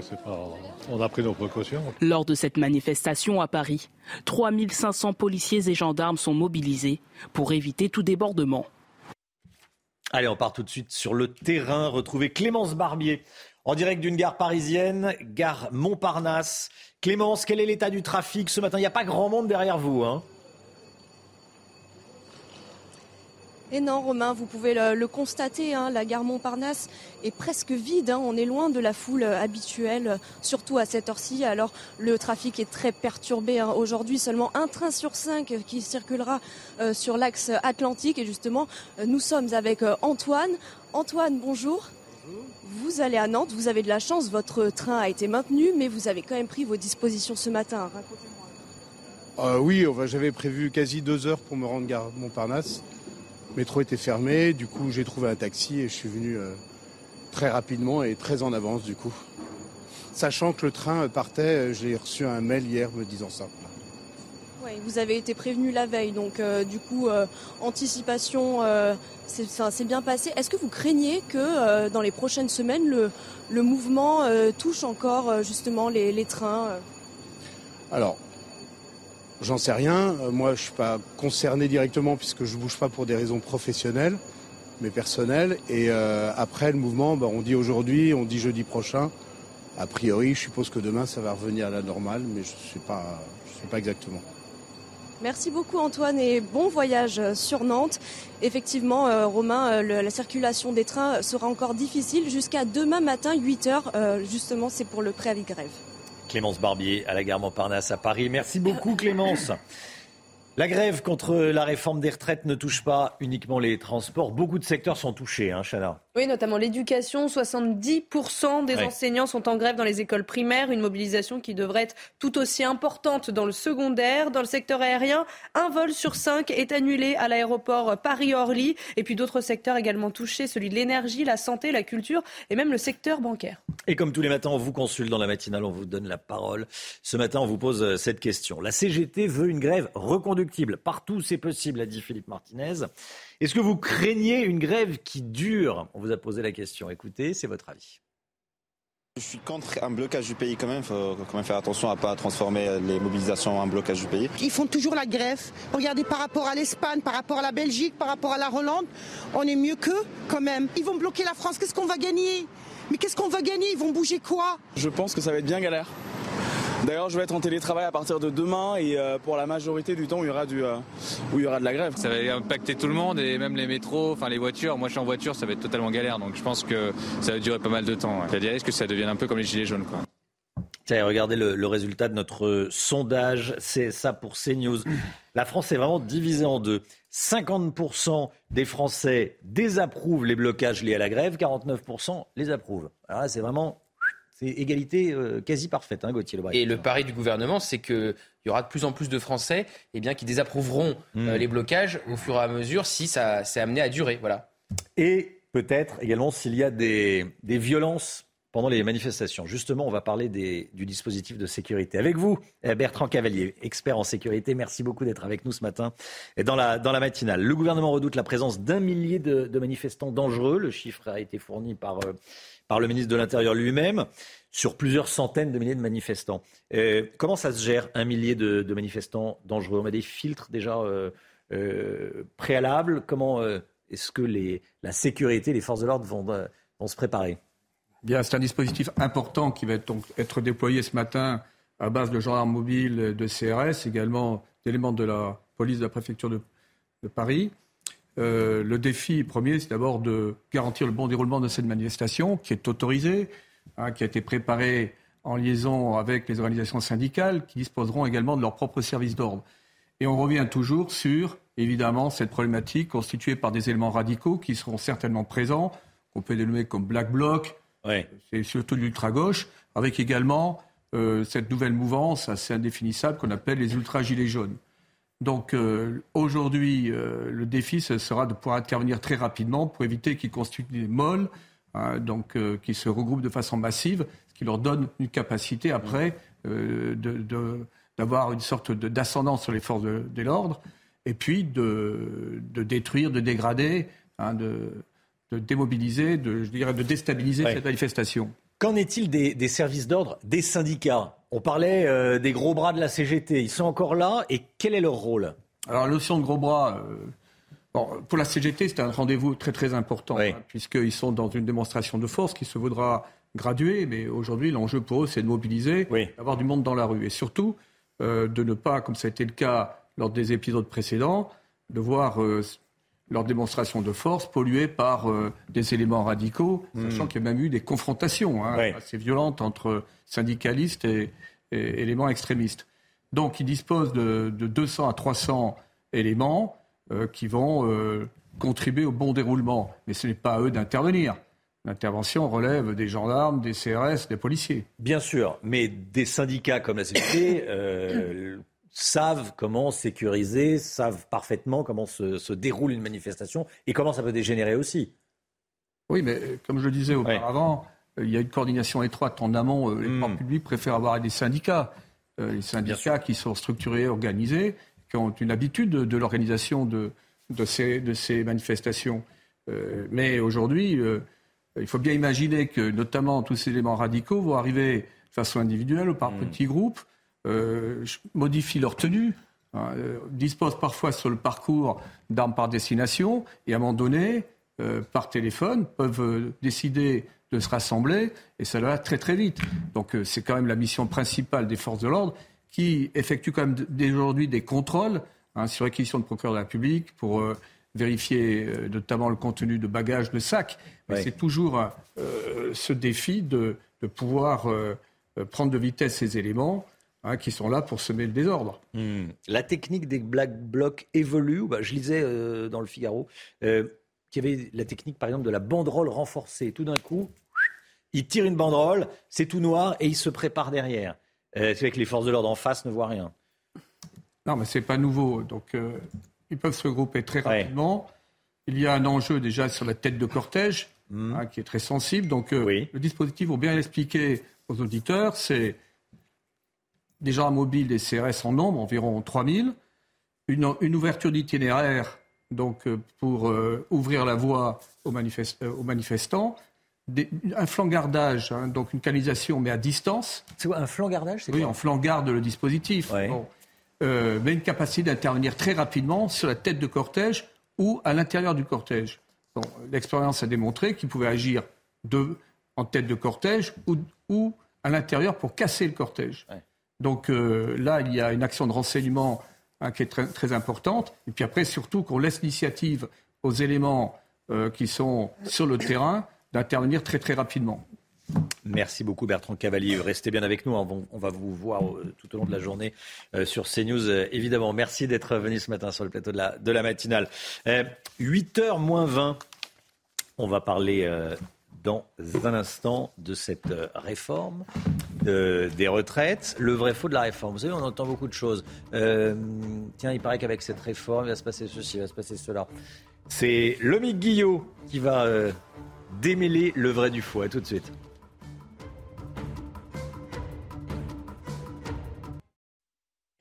C'est News, il est 8h moins le quart. Merci d'être avec nous dans un instant. Le vrai du faux de la réforme, c'est important. Et on va séparer le vrai du faux, le bon grain de livret, euh, avec Lomique Guillot. Mais tout d'abord, le point info, Chana Lousteau. Total Energy propose aux PME de renégocier leur contrat d'électricité. Patrick Pouyanné, le président de Total Energy, s'est dit prêt à faire un rabais sur les contrats conclus au prix fort. 6 000 clients sont concernés. Il s'agit de tous ceux qui ont signé entre juillet et décembre dernier. Concrètement, il proposera à ces entreprises un prix de l'ordre de 280 euros du mégawattheure. Un homme de 18 ans placé en garde à vue après une nouvelle agression au couteau. Mardi, un lycéen a été pris à partie par un groupe aux abords de la cité scolaire de Saint-Nazaire en Loire-Atlantique. Âgé de 16 ans, il a reçu au moins un coup de couteau au niveau de la cuisse. Ses jours ne sont pas en danger.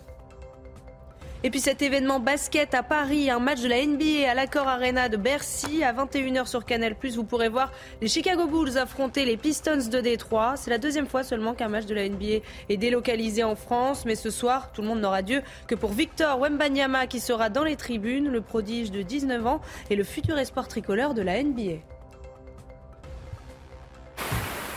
Vivez un moment d'émotion devant votre programme avec XXL Maison Mobilier design et décoration.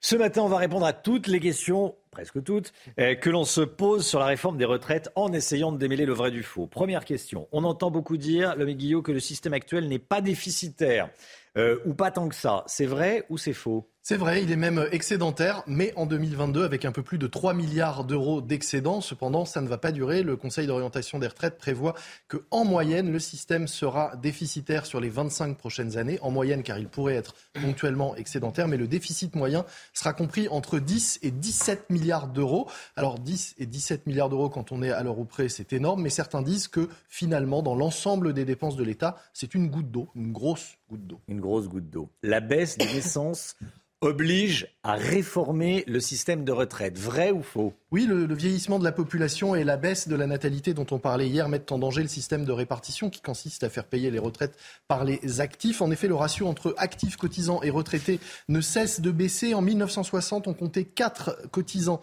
pour un retraité. En 2004, il n'y avait plus que 2,02 cotisants par retraité. En 2019, c'était 1,71. Et sans réforme, il pourrait continuer à baisser et atteindre 1,5 en 2040 et 1,2 en 2070, toujours selon le Conseil d'orientation des retraites. On peut partir plus tard parce qu'on vit plus vieux.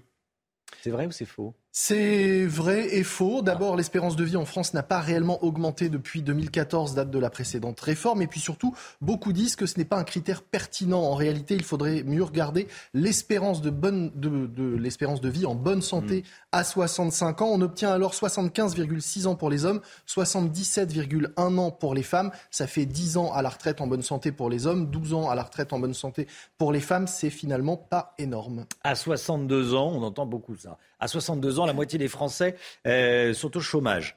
C'est vrai ou c'est faux? Alors c'est faux, c'est exagéré en réalité. 43,9% des 55-64 ans sont sans activité, mais sans activité ne signifie pas au chômage. Il n'y a qu'un peu plus de 13% de chômeurs. Les autres sont soit en inactivité, soit en maladie, soit déjà en retraite, puisque certains, euh, notamment hmm. les conducteurs de métro par exemple, peuvent partir à 52 euh, ans. La réforme introduit plus de justice pour les femmes, vrai ou faux? C'est faux, c'est ce que dit le gouvernement, mais c'est inexact. La réforme ne prévoit rien pour réduire les inégalités de pension entre les femmes et les hommes. Or, on veut le rappeler, les femmes touchent 40% de moins à la retraite que les hommes. C'est parce qu'elles ont moins cotisé, car elles ont des salaires plus faibles, mais aussi parce que ce sont les premières victimes euh, de la décote, celles qui n'ont pas euh, cotisé euh, suffisamment longtemps. Cette réforme risque aussi de creuser les inégalités en allongeant la durée de cotisation. Les femmes partent déjà à la retraite un peu plus tard que les hommes. Autre chose qu'on entend beaucoup, les cadres partent déjà à la retraite après 64 ans. Euh, vrai ou faux? C'est vrai, les cadres partent beaucoup à 67 ans, sont nombreux à partir à 67 ans. S'ils n'ont pas validé leur trimestre, c'est en effet l'âge à partir duquel ils bénéficient d'une pension sans décote avec une complémentaire complète. On peut rappeler aussi que dans les faits, on part aujourd'hui en moyenne à la retraite au-delà de 62 ans à 62,9 ans en moyenne. Et puis enfin, rappelons que la réforme va quand même continuer à aider à soutenir les plus modestes qui vont conserver la possibilité de partir à la retraite à 62 ans. Un départ anticipé va concerner 4 Français sur 10.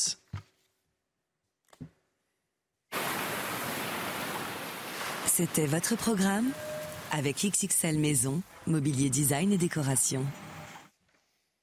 C'est News, il est 8h10. Merci d'être avec nous. Dans un instant, la politique avec Jérôme Béglé. On va parler d'Anne Hidalgo. Neuf mois après sa défaite, son fiasco à la présidentielle. Elle tente de refaire surface. Et Jérôme va nous en parler. À tout de suite. Rendez-vous avec Sonia Mabrouk dans Midi News, du lundi au jeudi, de midi à 14h. 7h53, la politique. On parle d'Anne Hidalgo. Vous la voyez derrière moi avec vous, Jérôme Béglé, directeur général de la rédaction du Journal du Dimanche. Bonjour Jérôme. Neuf mois après sa défaite à la présidentielle, Anne Hidalgo tente de refaire surface et sort de son mutisme. Et comme souvent, avec la maire de Paris, ça déménage. Ben oui, Romain. Alors, il y a deux Anne Hidalgo. La première, maire de Paris, a été réélue sans coup férir en juillet 2020 face à Rachida Dati et Agnès Buzyn. Et puis l'autre, elle est arrivée dixième à la présidentielle avec un risible 1,74% des voix. L'enjeu, Madame le maire, c'est de faire oublier sa première, euh, sa deuxième phase, pardon, c'est-à-dire son tragique échec. Sa stratégie fut donc de ne pas prendre position trop officiellement dans l'élection à tête du PS qui s'achève aujourd'hui.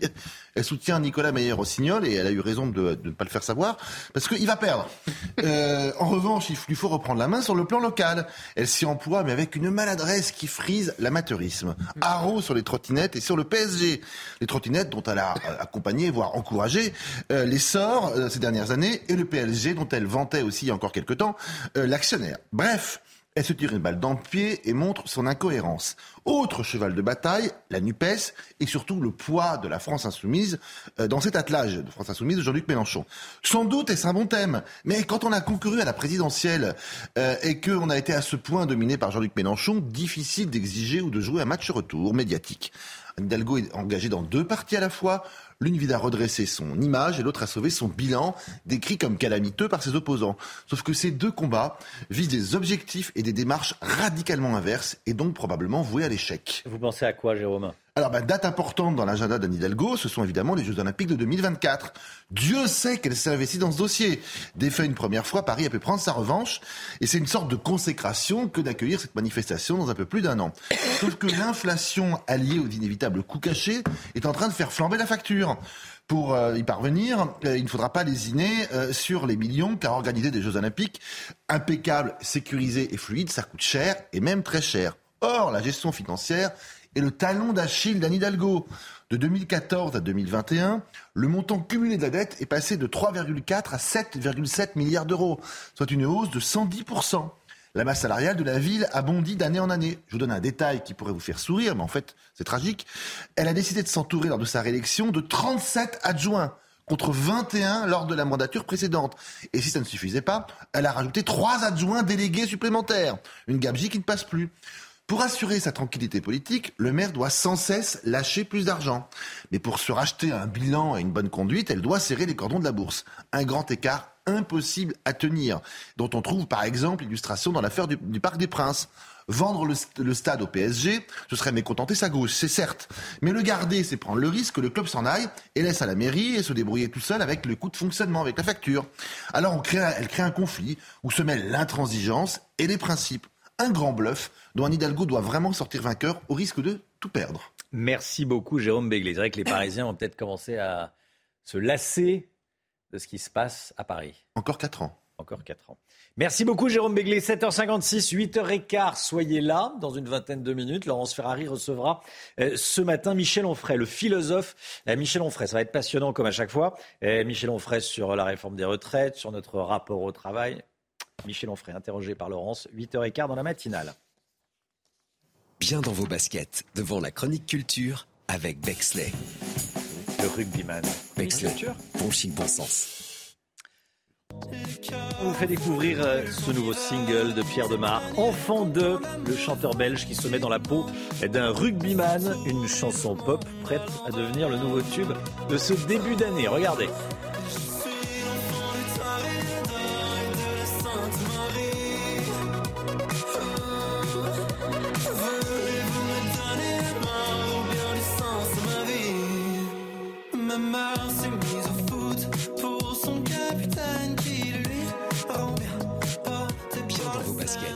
La chronique culture avec Bexley. Bexley, bon chic, bon sens. C'est News, il est 7h58. Merci d'être avec nous. Dans un instant, bien sûr, la grève et ses conséquences, notamment dans les transports en commun. On sera en direct avec Olivier Madinier depuis euh, Lyon, Pardieu. Galère dans les transports aujourd'hui. Bon courage si euh, vous devez prendre les transports en commun. Mais tout d'abord la météo, Alexandra Blanc. La météo avec Groupe Verlaine. Solution de centrale photovoltaïque avec option de stockage pour profiter de la lumière, même en cas de coupure. Cette journée de jeudi est marquée par l'arrivée d'une nouvelle perturbation, perturbation que l'on retrouvera cet après-midi sur les régions de l'Ouest, avec localement des pluies assez soutenues entre les Charentes et les Landes. Et puis à noter également petit épisode neigeux à prévoir, principalement entre le Roussillon et la Dordogne, avec donc plusieurs départements placés sous surveillance. Petit épisode neigeux donc en allant euh, vers le sud-ouest. On retrouvera partout ailleurs un temps globalement assez calme, avec quelques flocons de neige prévus entre le nord et la Champagne en cours d'après-midi. Mais a priori, ça ne devrait pas tenir au sol du vent en Méditerranée, mais du soleil. Côté température, eh bien, c'est hivernal. On est d'ailleurs en dessous des normales de saison. 3 degrés en moyenne pour Dijon, 4 degrés seulement à Paris, 5 degrés en Bretagne ou encore 9 degrés entre Montpellier et Marseille. La suite du programme, conditions météo relativement calmes demain, seulement un petit peu de neige hein, qui va s'évacuer par les régions de l'Est. On retrouvera toujours du grand beau temps en Méditerranée avec le maintien euh, du vent. Et puis côté température, ce sera stationnaire et toujours hivernal. Votre week-end du beau temps, un temps froid mais sec avec globalement de bonnes conditions. Il n'y aura pas de neige, mais vous aurez du froid tout au long du week-end. Vous avez regardé la météo avec Groupe Verlaine. Isolation thermique par l'extérieur avec aide de l'État. Groupe Verlaine, le climat de confiance. C'est News, il est 7h59. Merci d'être avec nous à la une. C'est parti pour une journée de blocage. Aujourd'hui, dans les transports en commun, grève contre la réforme des retraites. On va rejoindre Geoffrey Defebvre en direct de la Porte d'Orléans à Paris, dans le 14e arrondissement de la capitale. Un carrefour pour les transports en commun. Et puis, on sera également euh, en direct avec Olivier Madinier depuis Lyon-Pardieu, la gare de Lyon-Pardieu. A tout de suite, tous les deux. La France se met en grève et le président de la République n'est pas sur le territoire national. Emmanuel Macron sera aujourd'hui à Barcelone en Espagne. Et Gauthier Lebret est avec nous. A tout de suite Gauthier. Et puis Total Energy qui fait un geste pour les PME et leur propose de renégocier leur contrat d'électricité à plus de 280 euros le mégawattheure. On va tout d'abord faire un point sur les difficultés de transport, des difficultés sur les TGV. Euh, on va le voir également sur les lignes TER et, Intercité, Chana. Hein. Oui, il y a un Ouigo sur trois, un TER et Intercité sur 10 en circulation. Des problèmes donc sur les TGV également. Jeudi noir dans le métro parisien. Quasiment euh, toutes les lignes seront très perturbées, voire interrompues, à l'exception euh, des deux lignes automatisées. Puis comptez un RER sur deux pendant les heures de pointe, un RER sur trois et un RER D et E sur 10. Geoffrey Defebvre à la gare, euh, non, à la porte d'Orléans, avec nous. Comment ça se passe? Expliquez-nous. Bah, écoutez, ici à la porte d'Orléans, en fait, ce qui est, intéressant, c'est qu'elle dessert surtout la banlieue sud de Paris. Donc les gens arrivent de banlieue sud pour arriver à Paris. La chance pour eux, c'est que pour le coup, comme vous le voyez sur les images de Charles Baget, euh, le tramway et les bus fonctionnent euh, assez normalement ici. Euh, par contre, bien entendu, les gens euh, sont partis beaucoup plus tôt ce matin. Euh, je vous propose d'écouter leur témoignage. Je suis parti, il était 5h30 de la maison. J'ai pris le RER, il devait être 6h20. Et là maintenant, pour, prendre, pour aller prendre la ligne 12, j'ai fait que faire l'aller et venue sur la ligne 4. Chaque station que je dois prendre pour aller prendre la 12, c'est fermé. Je pense que là, je vais en avoir pour une heure de plus. j'ai prévu. Hein il faut, il faut être fort. Le trajet, d'habitude, c'est une, heure, une heure et demie. Donc là, euh, euh, bah, il va durer à peu près une heure, deux heures, deux heures et demie. Donc en moyenne, vous pourrez compter euh, deux bus sur trois ici à Paris si vous devez obligatoirement circuler. Et puis également de trois tramways sur quatre ici à Paris.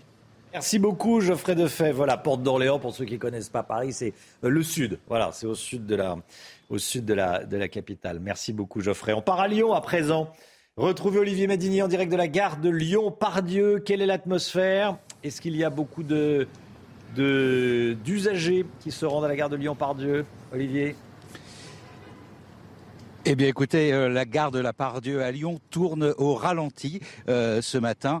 Euh, visiblement, les usagers se sont renseignés afin de savoir si leur train circulait ou non. On est loin des jours habituels. Il y a peu de monde sur le parvis de cette gare. Je vous propose d'écouter des usagers que nous avons rencontrés ce matin. Je sais pas encore, mais je passe pas par la SNCF. Je vais prendre le train italien, Transalia, il me semble. J'ai regardé sur l'application et oui, il semblerait que ça roule. Faut pouvoir se battre pour euh, certaines raisons, mais c'est vrai que quand on est, on se sent un peu pris au piège. Quoi. À Paris, il n'y a plus de train, il n'y a plus de métro. C'est un peu complexe. Très peu de trains euh, vont circuler au départ de la Pardieu aujourd'hui. Prenons euh, l'exemple de la ligne TER, une des lignes TER les plus fréquentées de France. Euh, c'est la ligne Lyon-Saint-Étienne. Habituellement, il y a plus de 30 départs vers Saint-Étienne quotidiens. Et aujourd'hui, il n'y aura que 6 trains qui promettent d'être bondés, 6 trains qui partiront vers Saint-Étienne aujourd'hui. Olivier Madinier, en direct de la gare de Lyon-Pardieu. Merci Olivier. Des manifestations prévues un petit peu partout en France. 10 000 policiers et gendarmes mobilisés. Amaury Bucco, quelle est l'étendue de la mobilisation déjà? Alors effectivement, partout en France, Rennes, Toulon, Metz, Bordeaux ou encore Strasbourg. Euh, dans certaines villes comme Troyes, les cortèges débuteront euh, le parcours dès 9h ce matin, dans moins d'une heure. À Paris, le cortège euh, partira à 14h place de la République, mais la police s'attend à, la, la formation de pré-cortège euh, dès 10 heures du matin. Et puis les syndicats de lycéens ont par ailleurs euh, annoncé le blocage et le filtrage euh, d'établissements. 1000 personnes potentiellement violentes pourraient participer aux manifestations à Paris. Il s'agit, selon le ministère de l'Intérieur, de membres de l'extrême gauche et de Gilets jaunes ultra. Est-ce que vous pouvez nous en dire un peu plus sur le dispositif mis en place par les policiers, dispositif de sécurité? Donc 10 000 policiers, ça c'est pour toute la France. Un tiers, c'est-à-dire 3 500 à Paris. Bien sûr, des CRS, des gendarmes mobiles. Euh, le, ministre, le ministre de l'Intérieur a aussi indiqué hein, que des opérations de filtrage avaient commencé dès hier, mercredi, euh, pour euh, autour des lieux de manifestation. Le but, notamment dans les grandes villes, c'est d'empêcher que du matériel interdit comme des marteaux ou des pavés euh, soit dissimulé sur les parcours des manifestations. Et euh, il y a aussi une note hein, qui a été envoyée au préfet afin de, renforcer la sécurité euh, des élus et, particulièrement des députés. Et alors, dernière chose à, préciser, c'est que côté police, c'est une manifestation un peu particulière puisque les syndicats de policiers eh bien, rejoignent les revendications des manifestants. Et d'ailleurs, cela a été rappelé lundi dernier lorsque Gérald Darmanin a présenté ses vœux à plusieurs syndicats. Ils lui ont rappelé que les policiers étaient était contre pardon, cette réforme. Merci beaucoup, Amaury. Amaury Bucco avec nous. Elisabeth Borne était euh, en campagne hier soir, discrètement, hein, campagne surprise, pour faire euh, campagne donc pour défendre sa réforme des retraites. Elle a pris la parole au théâtre Watteau, à Nogent-sur-Marne, près de Paris. Avec, euh, elle s'était déplacée avec le ministre du Travail. Hein, on le voit sur ces images. Elisabeth Borne a répondu aux questions d'une centaine de personnes présentes. Elle a évidemment défendu euh, sa réforme. On n'a jamais eu un système aussi protecteur pour les personnes qui ont commencé à travailler tôt, a-t-elle dit notamment. Gauthier Lebret, Emmanuel Macron sera loin de la grève. Hein. C'est euh, la première ministre qui est, en, première ligne, puisque Emmanuel Macron va en Espagne aujourd'hui. Hein. Absolument. Alors, Romain, ce n'est ni euh, la flûte à Varennes de Louis XVI, ni celle à Baden-Baden du général de Gaulle, mais effectivement, Emmanuel Macron sera loin de la grève et des blocages, puisqu'il va signer un traité d'amitié avec les Espagnols, le tout accompagné d'un quart de son gouvernement, pas moins de 11 ministres et des ministres importants. Gérald Darmanin, ministre de l'Intérieur, alors qu'il pourrait y avoir des débordements aujourd'hui dans les manifestations. Bruno Le Maire. Euh, Clément Beaune, ministre des Transports, secteur évidemment très impacté euh, par les grèves. Papendia, ministre de l'Éducation nationale, pareil, 70% des profs eh bien, sont en grève aujourd'hui euh, dans le primaire. Olivier Dussopt, ministre du Travail, qui porte cette réforme des retraites, devait un temps faire partie du voyage. Puis l'Élysée s'est dit finalement que ça serait peut-être bien de le faire rester en France. Et puis Emmanuel Macron se préserve hein, depuis la présentation de la réforme des retraites par Elisabeth Borne. C'est la première ministre qui est bien en première ligne. Il devait présenter ses vœux, le président, aux journalistes en début de semaine veut annuler, reporter à on ne sait quand pour éviter les questions gênantes sur la réforme des retraites. Merci beaucoup Gauthier Lebret. Voilà la première ministre qui s'est rendue hier soir au théâtre Watteau à Nogent-sur-Marne, près de Paris. Elle répondait à, l'appel du, député Renaissance. Euh, Et vous, euh, vous êtes pour ou contre la réforme des retraites? C'est la question qu'on vous a posée dans notre dernier sondage CSA pour CNews. Plus de 6 Français sur 10 sont contre. Hein oui, 61% exactement, un chiffre qui monte à 77% chez les sympathisants de gauche. Et puis Total Energy propose aux PME de renégocier leur contrat d'électricité. Ça, c'est très important. On en parle depuis le début de la matinale. Euh, si vous êtes patron de, de petite entreprise, Patrick Pouyanné, le président de Total Energy, s'est dit prêt à faire un rabais sur les contrats conclus au prix fort. Hein. Oui, 6 000 clients sont concernés. Il s'agit en fait de tous ceux qui ont signé entre juillet et décembre dernier. Concrètement, il proposera à ces entreprises un prix de l'ordre de 280 euros euh, du mégawattheure. C'est un prix équivalent à celui payé par les très petites entreprises. 8h08, restez bien avec nous dans un instant. Michel Onfray, invité de Laurence Ferrari. À tout de suite.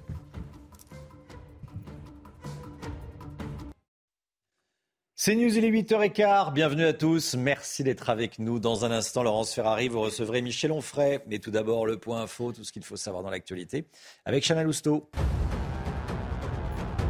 Le nombre de demandeurs d'asile en France a retrouvé son niveau d'avant Covid. Les chiffres de l'année dernière ont été publiés hier par l'OFPRA. Au total, on recense près de 131 000 demandes d'asile, soit une hausse de 27% par rapport à 2020. L'enquête sur la mort d'un adolescent de 16 ans à Thiel et quatre suspects ont été placés en détention provisoire hier. Âgés de 15 et 16 ans, ils ont été mis en examen pour homicide et tentative d'homicide volontaire en bande organisée. Une marche blanche en hommage à la victime, le jeune Tidiane, sera organisée samedi prochain. Et puis la guerre en Ukraine, l'OTAN va envoyer des armes plus lourdes et plus modernes. C'est ce qu'a annoncé le secrétaire général de l'Alliance hier soir. Des discussions auront lieu demain en Allemagne. Elles porteront sur la fourniture de blindés lourds et de systèmes modernes de défense antiaérienne. Laurence, vous recevez ce matin Michel Onfray. Bonjour Michel Onfray. Bienvenue dans la matinale de CNews. On va parler de la réforme des retraites, cette grande journée de contestation. Aujourd'hui, les syndicats mis sur un million de personnes dans les rues. Est-ce que cette mobilisation peut marquer le début d'un grand mouvement de contestation qui s'installe sur la durée? Ça pourrait, ça devrait. Moi, je soutiens les gens qui veulent euh, un départ à la retraite euh, beaucoup plus tôt. Moi, je défends la retraite à 60 ans. On a les moyens. 60 ans. Mais bien sûr. Mhm. L'argent existe. Pas évident. Vous voyez les, les, bénéfices qui sont faits par les multinationales, par les entreprises. Il y a un moment donné où on doit partager. Il faut à nouveau une, une pensée du travail. Il faudrait que les hommes politiques pensent et réfléchissent, mais c'est pas leur boulot. C'est-à-dire le sens du travail dans notre mais société. Bien sûr. Mais bien sûr, on ne peut mhm. pas imaginer. On n'y pense pas, ça? Non. Euh, alors que tout a changé. Il y a une révolution radicale, euh, pas seulement le télétravail. Euh, on, devrait vraiment mettre des philosophes, des sociologues, des historiens, des syndicalistes sur ces sujets-là, sur ces questions-là, et puis réfléchir en se disant mais qu'est-ce que ça veut dire aujourd'hui travailler? C'est pas du tout la même chose qu'il y a une cinquantaine d'années. On a changé de génération. Il y a des jeunes aujourd'hui qui ne voient qu'une seule chose, des jeunes diplômés, extrêmement brillants, c'est en faire le moins possible, vivre éventuellement avec avec des, des, des, des revenus de l'État jeunes, jeunes, hein, je dis des, jeunes Français qui ont euh, des ingénieurs, bac plus 7, 8, 9, 10, etc., qui ne veulent pas travailler. Donc il faut prendre ça en considération. Et puis le travail que vous, je ne veux pas m'engager pour vous, mais le mhm. travail que je fais, moi, est épanouissant. Donc euh, il n'y a pas de raison moi que je parte à la retraite. Mais j'ai deux copains d'école dans mon village, dont les femmes travaillent dans des entreprises euh, de congélation. Elles travaillent à, moins 23 degrés, 8 heures par jour. Euh, vous n'imaginez pas que ces, gens, ces femmes puissent aller jusqu'à 67 ans, par exemple. C'est pas possible, c'est pas pensable. Donc il faut repenser le travail à nouveau frais, mais c'est pas fait. Mais le travail est une aliénation pour vous? On ne peut pas dire le travail, c'est ce que je viens de vous dire, c'est-à-dire qu'il y a un épanouissement, euh, un musicien, un compositeur, un cuisinier, un peintre, enfin j'ai plein de copains qui font ces, métiers-là. Euh, il n'est pas question de leur dire vous allez travailler 8 heures par jour et puis vous allez prendre un week-end, enfin c'est une passion, c'est un, emballement complet. Mais les gens qui font des, des boulots euh, déplaisants, désagréables, voire parfois humiliants, enfin je veux dire les des discussions avec euh, les, gens qui vident les poubelles dans ma rue. Là, je veux dire que ce, ce, métier est terrible. Fait, avec le froid qu'il fait aujourd'hui, enfin, on peut comprendre que ces gens-là pourraient travailler quand même, je ne sais pas, 30 heures par semaine. Ça doit pouvoir se penser, ça.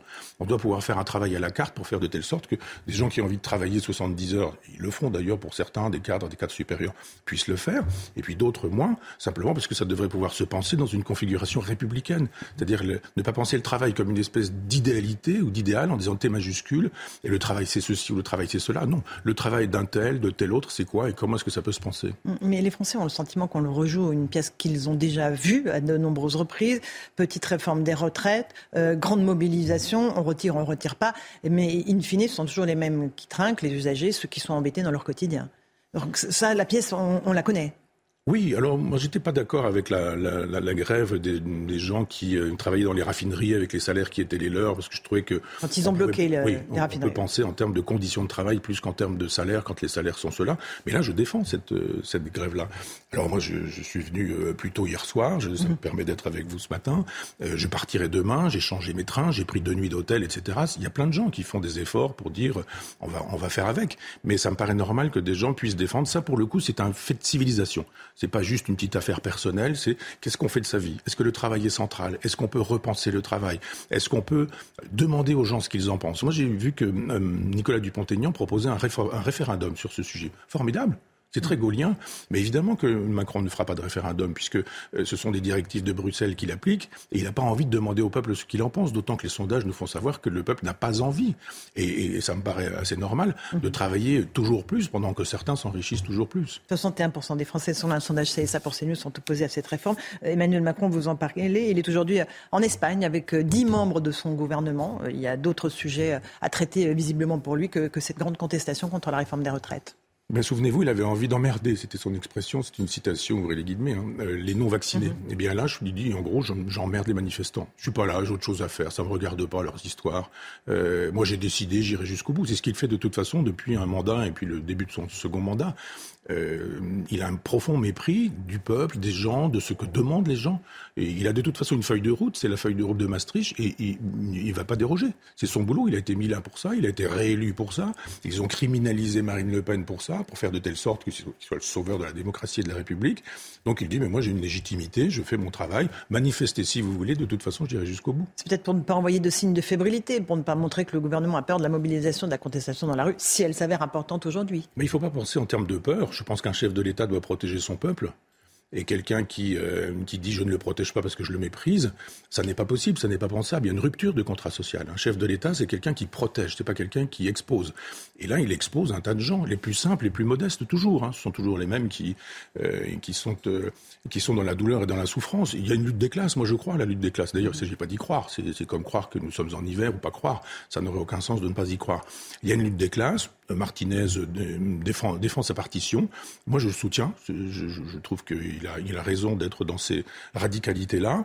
Ce sont des radicalités d'expression. On va, on va voir. J'ose espérer qu'il euh, n'y aura pas de, de violence. Ben, les violences, elles viennent de l'État.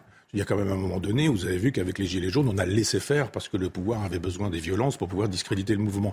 Donc il y a juste un moment donné où quand vous êtes à Paris, que vous êtes le chef de l'État, vous voyez avec votre Premier ministre, avec le ministre de l'Intérieur, les gens qui dirigent la police, l'armée, etc., et vous dites allez-y, n'y allez pas. Et, il dit toujours, n'y allez pas, laissez faire la violence. Euh, c'est très simple, on a une bonne police, on a une bonne armée, euh, on a des bons CRS qui savent faire le travail, et s'ils ne font pas le travail, c'est parce qu'on leur demande de ne pas le faire. Il y a donc un intérêt à laisser faire la violence. On a quoi 200 personnes qui sont des mmh, black blocs, on va pas On nous annonce 200 personnes, plus quelques bah, gilets jaunes. Et on n'est pas capable de savoir qui sont ces gens-là, où ils sont et comment, comment ils se comportent. Vous dites que ce sont les idiots utiles euh, du, gouvernement, ces black blocs, ah ces éléments radicaux Ah oui, bien sûr, bien sûr. J'ai vu avec, j'ai regardé de très près au moment des gilets jaunes, je vous pouvez pas mettre une caméra sur des gens qui sont en train de dépaver les Champs-Élysées pendant 45 minutes en n'intervenant pas si vous êtes le patron de la police. Vous savez très bien que ces pavés qui sont dépavés, enfin, qui sont enlevés du sol, ils vont aller sur la tête d'un CRS ou ils vont aller dans une vitrine. Donc si vous laissez faire, c'est que vous avez l'intention que ça se passe comme ça, qu'il y ait des voitures retournées, qu'il y ait du feu, pour pouvoir dire le lendemain, ou laisser dire les médias le lendemain, que ça a été une catastrophe, qu'ils ont ravagé les Champs-Élysées, la plus belle avenue, la plus belle avenue du monde. Je me souviens des, mhm. des discours là-dessus, mais on avait juste envie de dire, mais pourquoi n'avez-vous pas fait le nécessaire pour que ça n'ait pas lieu?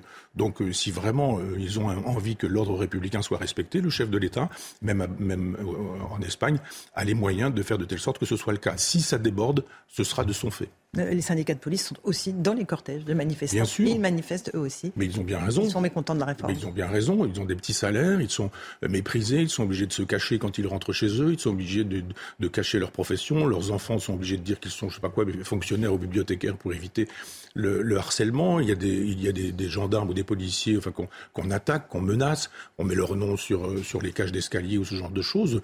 Et, et, puis, quand ils interpellent des gens, ils les revoient le surlendemain très exactement en train de, de les de les mépriser dans les mêmes cages d'immeubles là où ils les ont euh, interpellés. Donc je comprends que ces gens qui mettent leur vie en danger, euh, leur santé psychique, mentale et physique, euh, puissent se revendiquer en disant ça peut pas continuer comme ça, pas seulement sur des augmentations de salaire, mais simplement sur justement le travail dont nous parlions tout à l'heure. Ce travail n'est pas pensé.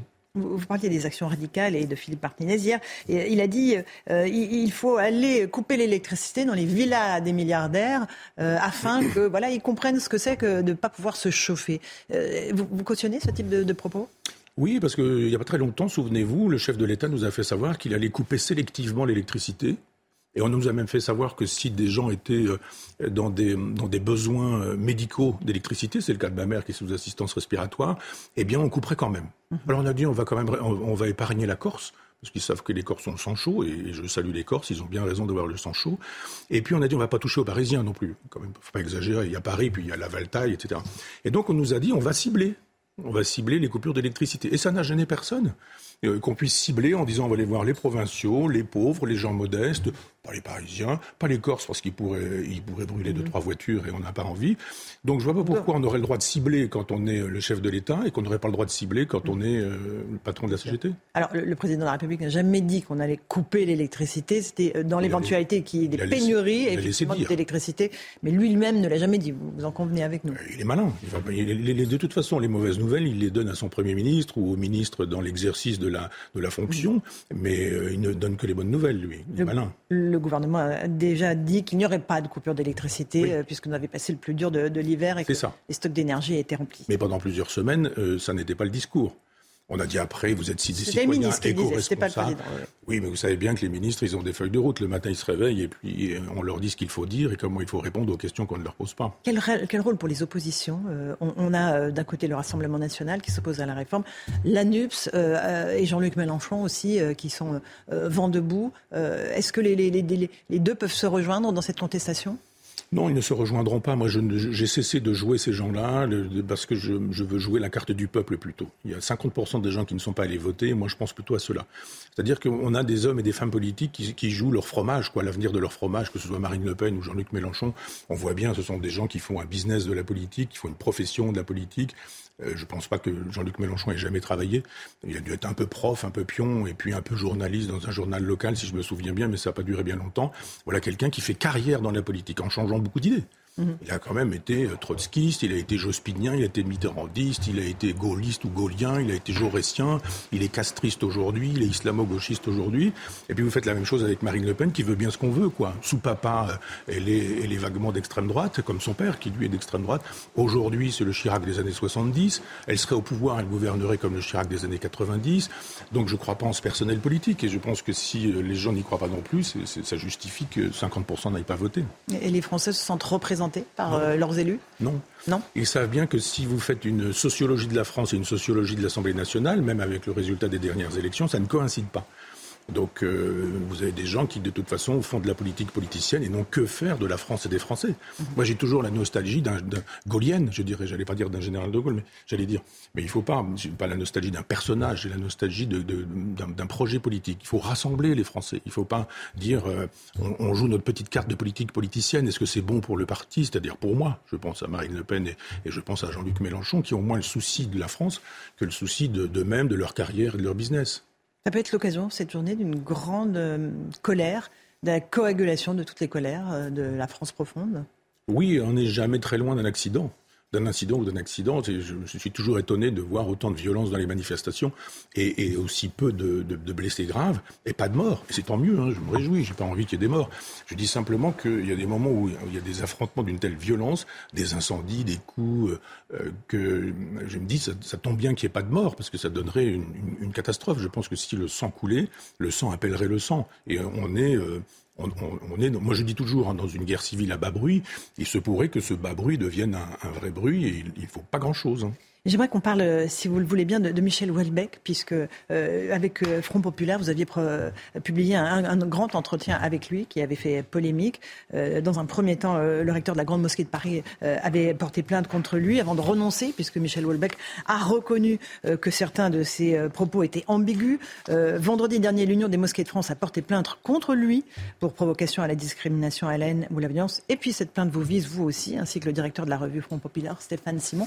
Où est-ce que vous en êtes aujourd'hui? Aujourd'hui des propos de Michel Houellebecq Écoutez, moi je lis la presse pour savoir ce qu'il en est. J'ai appris qu'il y avait une, plainte qui avait été portée contre nous, mais pour l'heure, euh, on n'a rien reçu. Et euh, c'est la presse qui me donne des nouvelles de moi-même. Mhm. Donc euh, nous avons effectivement fait cet entretien. Il a été relu. Les propos Par Michel Houellebecq Et moi, chacun, mhm. chacun a lu sa partie. On a, mhm. et, il y a eu un rédacteur en chef qui a relu aussi l'ensemble, et tout le monde dans la rédaction a, a relu, donc il a, il, a, signé. Il a validé les propos.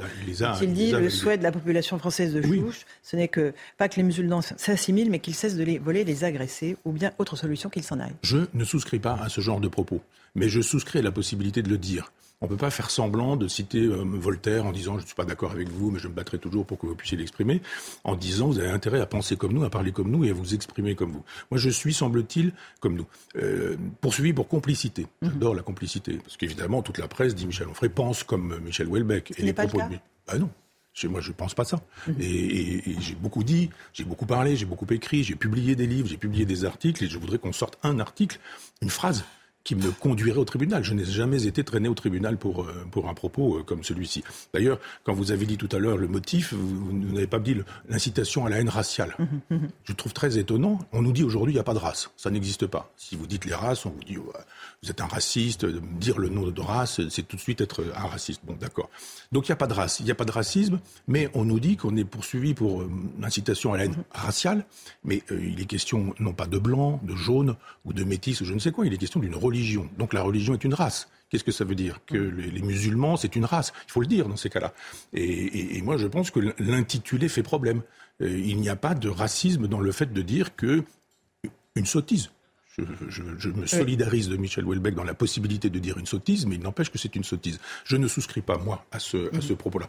Mais je souscris à la possibilité de le dire et d'en débattre. J'avais d'ailleurs fait un papier dans le Figaro pour appeler au débat, en disant au recteur de la Grande Mosquée que euh, plutôt que de judiciariser tout ça, en disant tribunal en permanence, etc., parlons-nous, rencontrons-nous, faisons des débats, rencontrons-nous, etc. Et c'est le rabbin Korchia qui a raflé la mise et qui est allé discuter avec Michel Belbec. Michel Houellebecq ne m'a pas dit qu'il allait discuter mhm. avec... Euh, avec et le rabbin et le recteur de la Grande Mosquée. Euh, il a décidé que nous ferions un livre de notre entretien, mais une première nouvelle, et qu'il enlèverait les propos incriminés. on lui, a dit, euh, il a, on lui a dit, non, le livre c'est dans deux ans, et donc euh, nous, on voudrait quelque chose de plus rapide. Il a fait savoir dans le Figaro qu'il retirait ces propos-là. Mhm. Moi, j'ai découvert tout ça par la presse. Il m'a pas donné un coup de fil, il m'a pas donné un mail pour m'expliquer euh, ce, qu'il en était. Et donc, euh, j'écoute. Les nouvelles me viennent par la presse. J'apprends ce que Michel Houellebecq fait, j'apprends ce que le rabbin fait, j'apprends ce que le recteur fait, j'apprends ce que telle association fait, notamment porter plainte par la presse. Je trouve que ça, en dit beaucoup sur la collusion entre certains journalistes, enfin en l'occurrence, soyons précis, l'agence France Presse, qui est déjà assez, qui est très doué en, manipulation, et j'en ai déjà fait des frais, euh, pour faire des, procès médiatiques mhm. avant que les procès n'aient lieu dans les tribunaux pour interdire de penser. La vraie, la, vraie question ici, c'est l'interdiction de penser, de réfléchir. Et qui impacte Michel Houellebecq, donc? Michel Houellebecq, la rédaction, mes amis de Front Populaire, Stéphane, Simon, et euh, Maxime Le Dingard, qui est le rédacteur en chef, euh, Jean-Baptiste Roch, qui travaillait à l'époque des, problèmes euh, personnels, il, a, il, ne tient plus cette fonction, mais à l'époque, il était rédacteur en chef. Et, euh, et c'est toute une équipe. Et les propos ont été tenus par lui euh, en pleine, en pleine connaissance de, de, de, de, ce qui a été dit, puis de ce qui a été écrit. D'ailleurs, je ne dirai pas tout, puisque nous irons au tribunal et je ne vais pas mm. Faire ce que je reproche aux autres de faire, c'est-à-dire donner dans la presse ce que je préfère réserver aux tribunaux. Euh, il y a des informations qui montreront que euh, nous, nous n'avons fait que notre travail de journaliste en disant nous invitons au débat. Quand je débat avec Zemmour, je pense comme Zemmour. Quand je débat avec Welbeck, je pense comme Welbeck. Mais quand je débat avec euh, Georgi Kuzmanovic, ce qui a été fait, ce qui a été enregistré, qui est un homme de gauche, d'une gauche assez radicale, on n'a jamais dit que j'étais de gauche radicale. Donc on voit bien toute l'idéologie qu'il y a derrière tout ça. Il y a des gens qui ont intérêt à ce que nous ne pensions plus, à ce que nous ne réfléchissions plus. En tout cas, euh, les propos que vous tenez, notamment sur l'agence France Presse, n'engagent pas CNews, je tiens à le préciser. Ah ben non, bien sûr. Nos téléspectateurs. Non, ça n'engage que moi. Ça n'engage que vous. Merci en tout cas, Michel Onfray, d'être venu ce matin dans la matinale de CNews pour évoquer toutes ces questions d'actualité. À vous, Romain Desarmes, pour la suite de la matinale. C'est News, il est 8h32. Merci d'être avec nous. Journée de perturbation aujourd'hui, notamment dans les transports en commun, mais également dans les, dans les écoles. On en parle bien sûr. On va regarder déjà l'état du trafic. Trafic très perturbé. Bon, les liaisons TGV, c'est compliqué. On va le voir s'afficher. C'est compliqué également dans le, dans le métro parisien et dans les, dans les RER, hein, Chana. Oui, quasiment toutes les lignes du métro seront très perturbées, voire interrompues, à l'exception euh, des deux lignes automatisées. Puis compter un RER A sur deux pendant les heures de pointe, un RER B sur trois et un RER C, D et E sur 10. Allez, on part sur le terrain. Retrouver Clémence Barbier en direct de la gare Montparnasse à Paris. Euh, Clémence, vous êtes avec un voyageur ou une voyageuse? Absolument, je suis euh, avec Sophie. Sophie qui était à Paris pour une réunion de travail et qui part sur euh, Quimper. Vous rentrez aujourd'hui. Sophie, comment ça s'est euh, passé? Vous êtes venue bien en avance, non? Oui, je suis venue en avance ce matin, à peu près une heure et demie avant, pour être sûre de ne pas rater le train et de pouvoir rentrer en fait. Donc, donc voilà quoi. Et du coup, c'est un périple. Vous avez dû prendre plusieurs moyens de transport différents pour arriver jusqu'à la gare. Oui, en fait, euh, je me suis levée très tôt pour pouvoir prendre le métro, qui finalement n'est pas venu jusqu'à Montparnasse. Euh, donc j'ai dû prendre un bus pour venir ensuite jusqu'ici euh, et être dans les temps, en fait. Parfait, merci beaucoup Sophie. On va pas vous retarder plus longtemps. Votre train est seulement dans quelques minutes. Euh, Sophie a eu de la chance hein, puisque son train a été maintenu. Mais c'est vrai que euh, d'autres voyageurs n'ont pas eu cette chance puisque euh, l'axe atlantique, il y a seulement un train sur cinq qui circule. Entre le nord et le sud-est, c'est un train sur trois. Et du côté de l'est, c'est un train sur quatre. Donc le trafic sera encore perturbé jusqu'à demain matin 8 heures. Merci beaucoup Clémence Barbier avec Pierre-François Altermat. Voilà que Sophie ne manque pas son train à cause de nous, il y en a peu aujourd'hui. Euh, ça serait pas le jour. Merci beaucoup Clémence. Allez, on change de, on change de gare et on, part euh, retrouver Sophia Dolé. Elle est partie de la gare de Mitriclet en Seine-et-Marne pour aller dans le centre de Paris à la gare du Nord, dans le RER. E Elle a rencontré une passager qui a décidé de partir plus tôt ce matin. Écoutez, vos témoignages. Écoutez, on poursuit notre chemin euh, à direction euh, Paris-Gare du Nord. Je suis actuellement avec euh, Sarah qui doit se rendre à Saint-Germain-des-Prés. Sarah, ce matin, vous vous êtes organisée différemment que d'habitude et je crois savoir que vous êtes partie plus tôt que d'habitude. Oui, tout à fait. Donc j'ai dû partir une bonne heure et demie à l'avance justement pour m'adapter aux problèmes de transport et pour essayer d'être à l'heure au travail.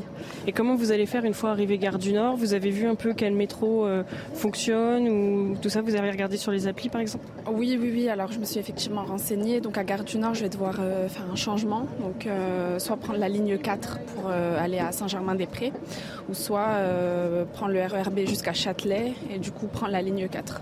Et pour vous, le télétravail, c'était pas une option? Si, si, c'était c'était possible, mais moi j'ai préféré quand même venir parce que comme je suis toute nouvelle dans l'entreprise, du coup, euh, voilà.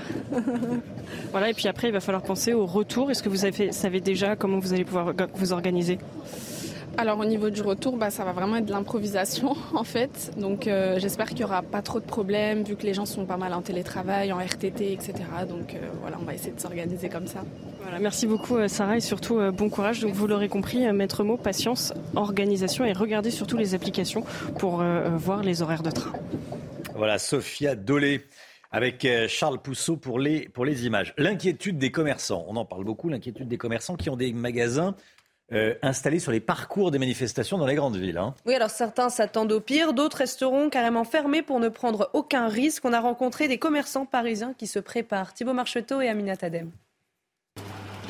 Aujourd'hui, un bon nombre de commerces baissent les rideaux et pour cause, le cortège de la manifestation défilera près de leur boutique boulevard du Temple pour rejoindre la Bastille et se terminer place de la Nation. Dès hier soir, cette commerçante prévenait avec résignation sa clientèle. Je suis en train de mettre euh, l'annonce de la fermeture demain, une, une fermeture exceptionnelle. C'est une grosse déception parce qu'en plus de ça, moi, le jeudi, c'est une forte journée. Donc euh, effectivement, j'ai dû annuler euh, bah, l'extra qui me donne un coup de main euh, le jeudi. Quant à ce magasin de cuisine, il n'ouvrira pas pour la sécurité du personnel. On ne viendra pas ouvrir, non, parce qu'on veut, on veut se sécuriser, c'est tout. Je crains, donc je préfère rester chez moi. Je, crains de, de, me faire agresser. Les riverains sont également concernés. C'est un peu dérangeant, bien sûr, parce que tout est bloqué. C'est souvent ici et on en tire les conséquences euh, souvent avec des casses, avec euh, beaucoup de monde, beaucoup de bruit. Certains ont même pris les devants par habitude. C'est-à-dire que nous, dans le, dans le quartier, on est tellement habitués à avoir des manifs dans tous les sens bon, on s'y habitue, quoi. On a pris nos précautions. Lors de cette manifestation à Paris, 3500 policiers et gendarmes sont mobilisés pour éviter tout débordement. Voilà, pour les parents, le casse-tête commence. Qui va garder les enfants toute la journée? Normalement, vous êtes déjà euh, organisé là à l'heure qu'il est. Alors, sachez qu'un service minimum doit être assuré euh, dans les écoles, notamment l'accueil des enfants. Malgré les complications engendrées par la grève, le premier syndicat de parents d'élèves soutient cette mobilisation. Écoutez, Najat Bellassem, elle est coprésidente de la FCPE. On a de nombreux parents aussi qui sont concernés hein, par cette euh, réforme des retraites et qui participent à cette mobilisation. Aujourd'hui, nous, on, comprend la mobilisation, on soutient la jeunesse qui s'interroge sur son avenir et ça, c'est normal. Euh, et donc, euh, voilà, on attend du gouvernement une, écoute sur ces questionnements et ces demandes qui sont faites de la jeunesse. Tiens, cette information tombée il y a quelques instants. Euh, les baisses de production d'électricité organisées par des agents EDF pour contester la, la réforme se sont fortement intensifiées aujourd'hui, atteignant au moins l'équivalent de deux fois la consommation de Paris. C'est ce que dit la CGT. Euh, la CGT qui annonce 7000 mégawatts de baisse de production. Euh, RTE voit une baisse, annonce une baisse de production de 5000 mégawatts. Bon, entre 5 et 7000. Pour avoir une idée, un réacteur nucléaire produit entre 900 et 1450 mégawatts d'électricité. Donc ça veut dire euh, entre 4 et 5 réacteurs à l'arrêt à cause de ce mouvement de grève.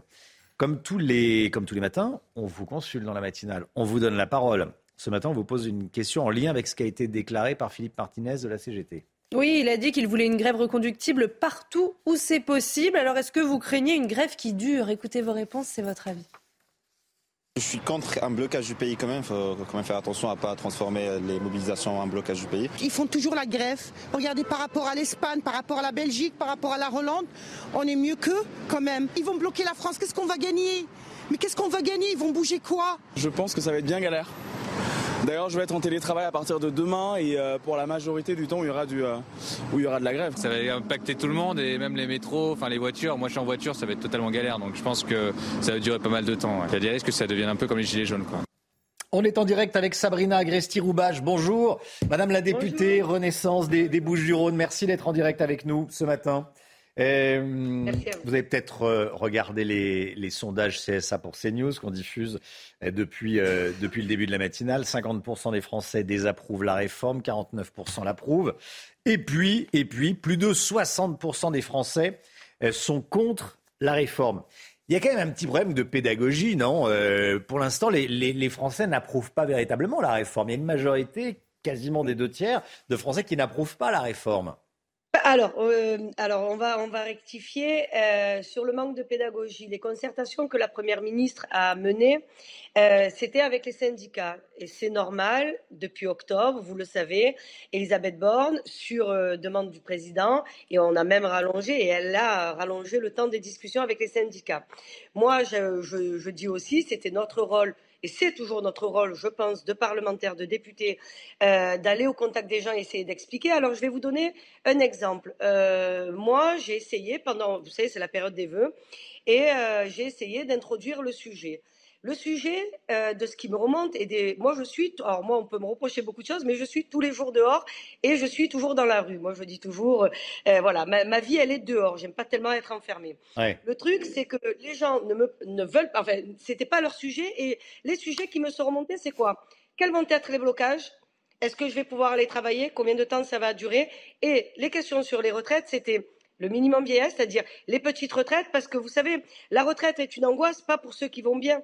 La retraite est une angoisse pour ceux qui auront des petites retraites. Et oui. je pense que dans cette réforme, justement, qui ramène de la justice, et là où vous avez raison, c'est qu'on ne doit pas lâcher l'affaire sur faire de la pédagogie, c'est pas le mot, c'est expliquer aux gens pourquoi cette réforme est juste, la pénibilité, les carrières longues. Mais visiblement, ça saute pas aux yeux, hein, ça saute pas aux yeux. Et les Français sont pas quand même complètement idiots, ils ont compris un peu la, le oui, sens de la réforme. Sauf que, sauf que, excusez-moi, les médias, et pour le coup, moi, je suis une fille qui vient des médias.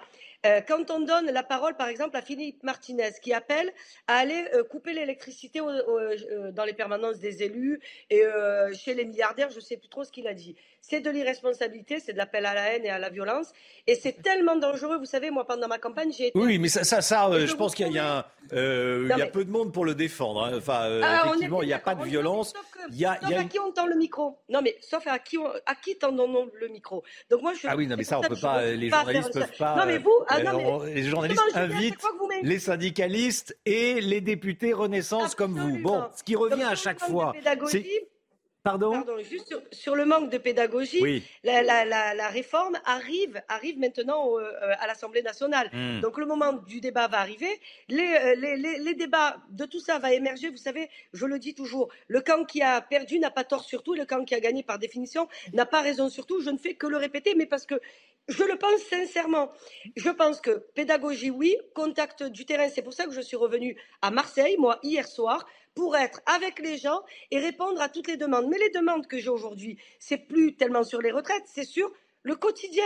Est-ce que l'école va être ouverte? Est-ce que je vais pouvoir emmener mes enfants? Moi, ce mois, j'ai plutôt conseillé aux gens de Merci, faire comme moi. Madame la Je députée. suis partie une demi-heure avant, donc voilà. Donc euh, je et j'espère que qu'il n'y aura pas de casse parce que ce que je voyais sur les commerçants et merci de le montrer, euh, on, il est On monte, aussi en- bien sûr qu'on donne la parole aux commerçants. Merci beaucoup. Voilà, qu'on- qu'on- il faut manifester pacifiquement. En tout cas, c'est c'est pas une solution. Merci, Madame la députée Sabrina Agresti-Roubache, députée Renaissance des Bouches-du-Rhône. Bonne journée à vous. Allez, la santé, tout de suite, avec Brigitte Millot. Votre programme avec No Fin Solution, l'expert de la laine minérale de verre, éco-conçu pour un intérieur sain et confortable. Bonjour docteur, bonjour, Brigitte. Euh, L'agence du médicament alerte sur l'augmentation des intoxications au gaz hilarant. Elles ont triplé en un an. Ces intoxications, rappelez-nous ce que c'est que le protoxyde d'azote, le gaz hilarant. C'est un gaz que l'on trouve très facilement hein, dans les bombes de chantilly, les aérosols, qui est détourné de son usage pour un usage récréatif. Ça vous fait rire, euh, il y a des hallucinations visuelles, il y a des hallucinations auditives, des distorsions sensorielles. Ça dure peu de temps. Et puis en fait, vous êtes joyeux d'être joyeux, alors vous y retournez. Euh, c'est très addictif. hein. Euh, le problème, c'est que c'est quand même la deuxième drogue la plus consommée en France après le cannabis. C'est ce qu'on pourrait appeler la drogue du pauvre. Euh, ça coûte pas cher. hein. Vous commandez des, cartouches, ça vaut euh, du- 9 euros les, les 6 cartouches. C'est pas cher du tout. La drogue du pauvre, c'est licite. On peut, faire de la chantilly. hein. Je vous rappelle quand même que quand vous voyez dans la rue euh, des ballons avec euh, des cartouches, c'est pas une soirée chantilly, hein. Oui. c'est une soirée proto. Oui. Donc euh, voilà, il faut pas. euh, Et, et- et on peut le dire aux commerçants quand ils vendent ça à des gamins de 15 ans. C'est interdit, la vente aux mineurs est interdite. Ils vont pas faire de la cuisine, a juin priori, oui. 2021, oui. Mm. Et justement, là, il y a plusieurs maires qui prennent des arrêtés aussi pour que les consommateurs soient sanctionnés d'une amende de 150 euros. Ça devrait arriver aussi à Paris bientôt.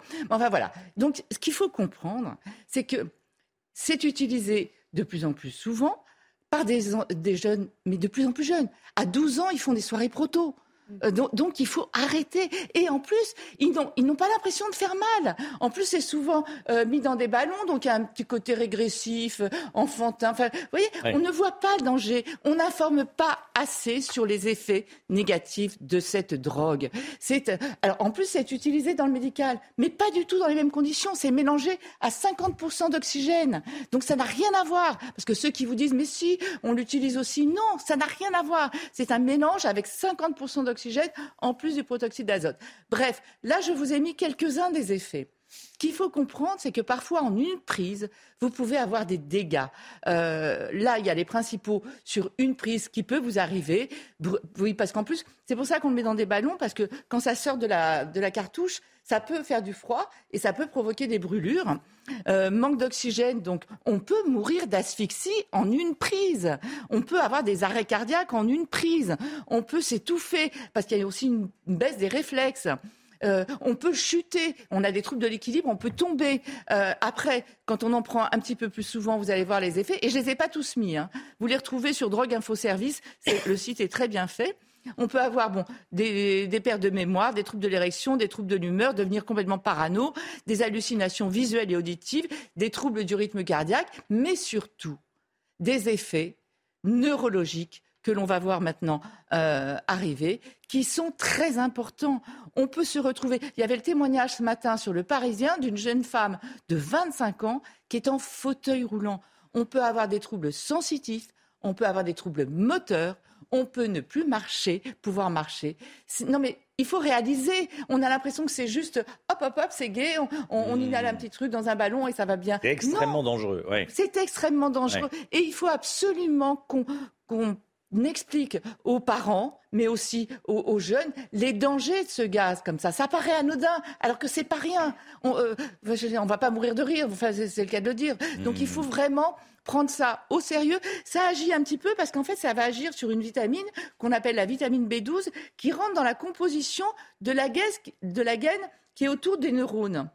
Et ça fait finalement un petit peu comme les symptômes de la sclérose en plaques avec des troubles moteurs, des troubles sensitifs, où vous ne pouvez plus marcher, des troubles neurologiques très importants. Et en plus, on ne peut pas prévoir à quelle dose et ce qui va se passer et pour qui. On ne peut pas le savoir avant. Euh, et en plus, on a aussi, il faut aussi former les médecins, les sensibiliser à tout ça, parce qu'on peut même avoir des effets retardés. C'est-à-dire, vous avez euh, pris du protoxyde d'azote pendant, je sais pas moi, les vacances, et en fait, les troubles sensitifs et les troubles moteurs peuvent aussi survenir après. Donc vraiment, il faut communiquer là-dessus, il faut sensibiliser euh, tout le monde aux effets négatifs de cette drogue qui paraît comme ça très récréative et qui ne l'est pas. Votre programme avec No l'expert de la laine minérale de verre, éco-conçu pour un intérieur sain et confortable. Il est 9h10, cette information qui tombe à l'instant. Écoutez bien, entre 70 et 100% de grévistes dans la plupart des raffineries de Total Energy selon la CGT. Eh, journée de grève aujourd'hui en France contre la réforme des retraites. Restez bien avec nous sur CNews dans un instant. C'est l'heure des pros avec Pascal Pro et ses invités. Nous on se retrouve demain 5h55, les meilleurs moments de la matinale sur cnews.fr. À demain. Tout de suite, Pascal Pro dans l'heure des pros.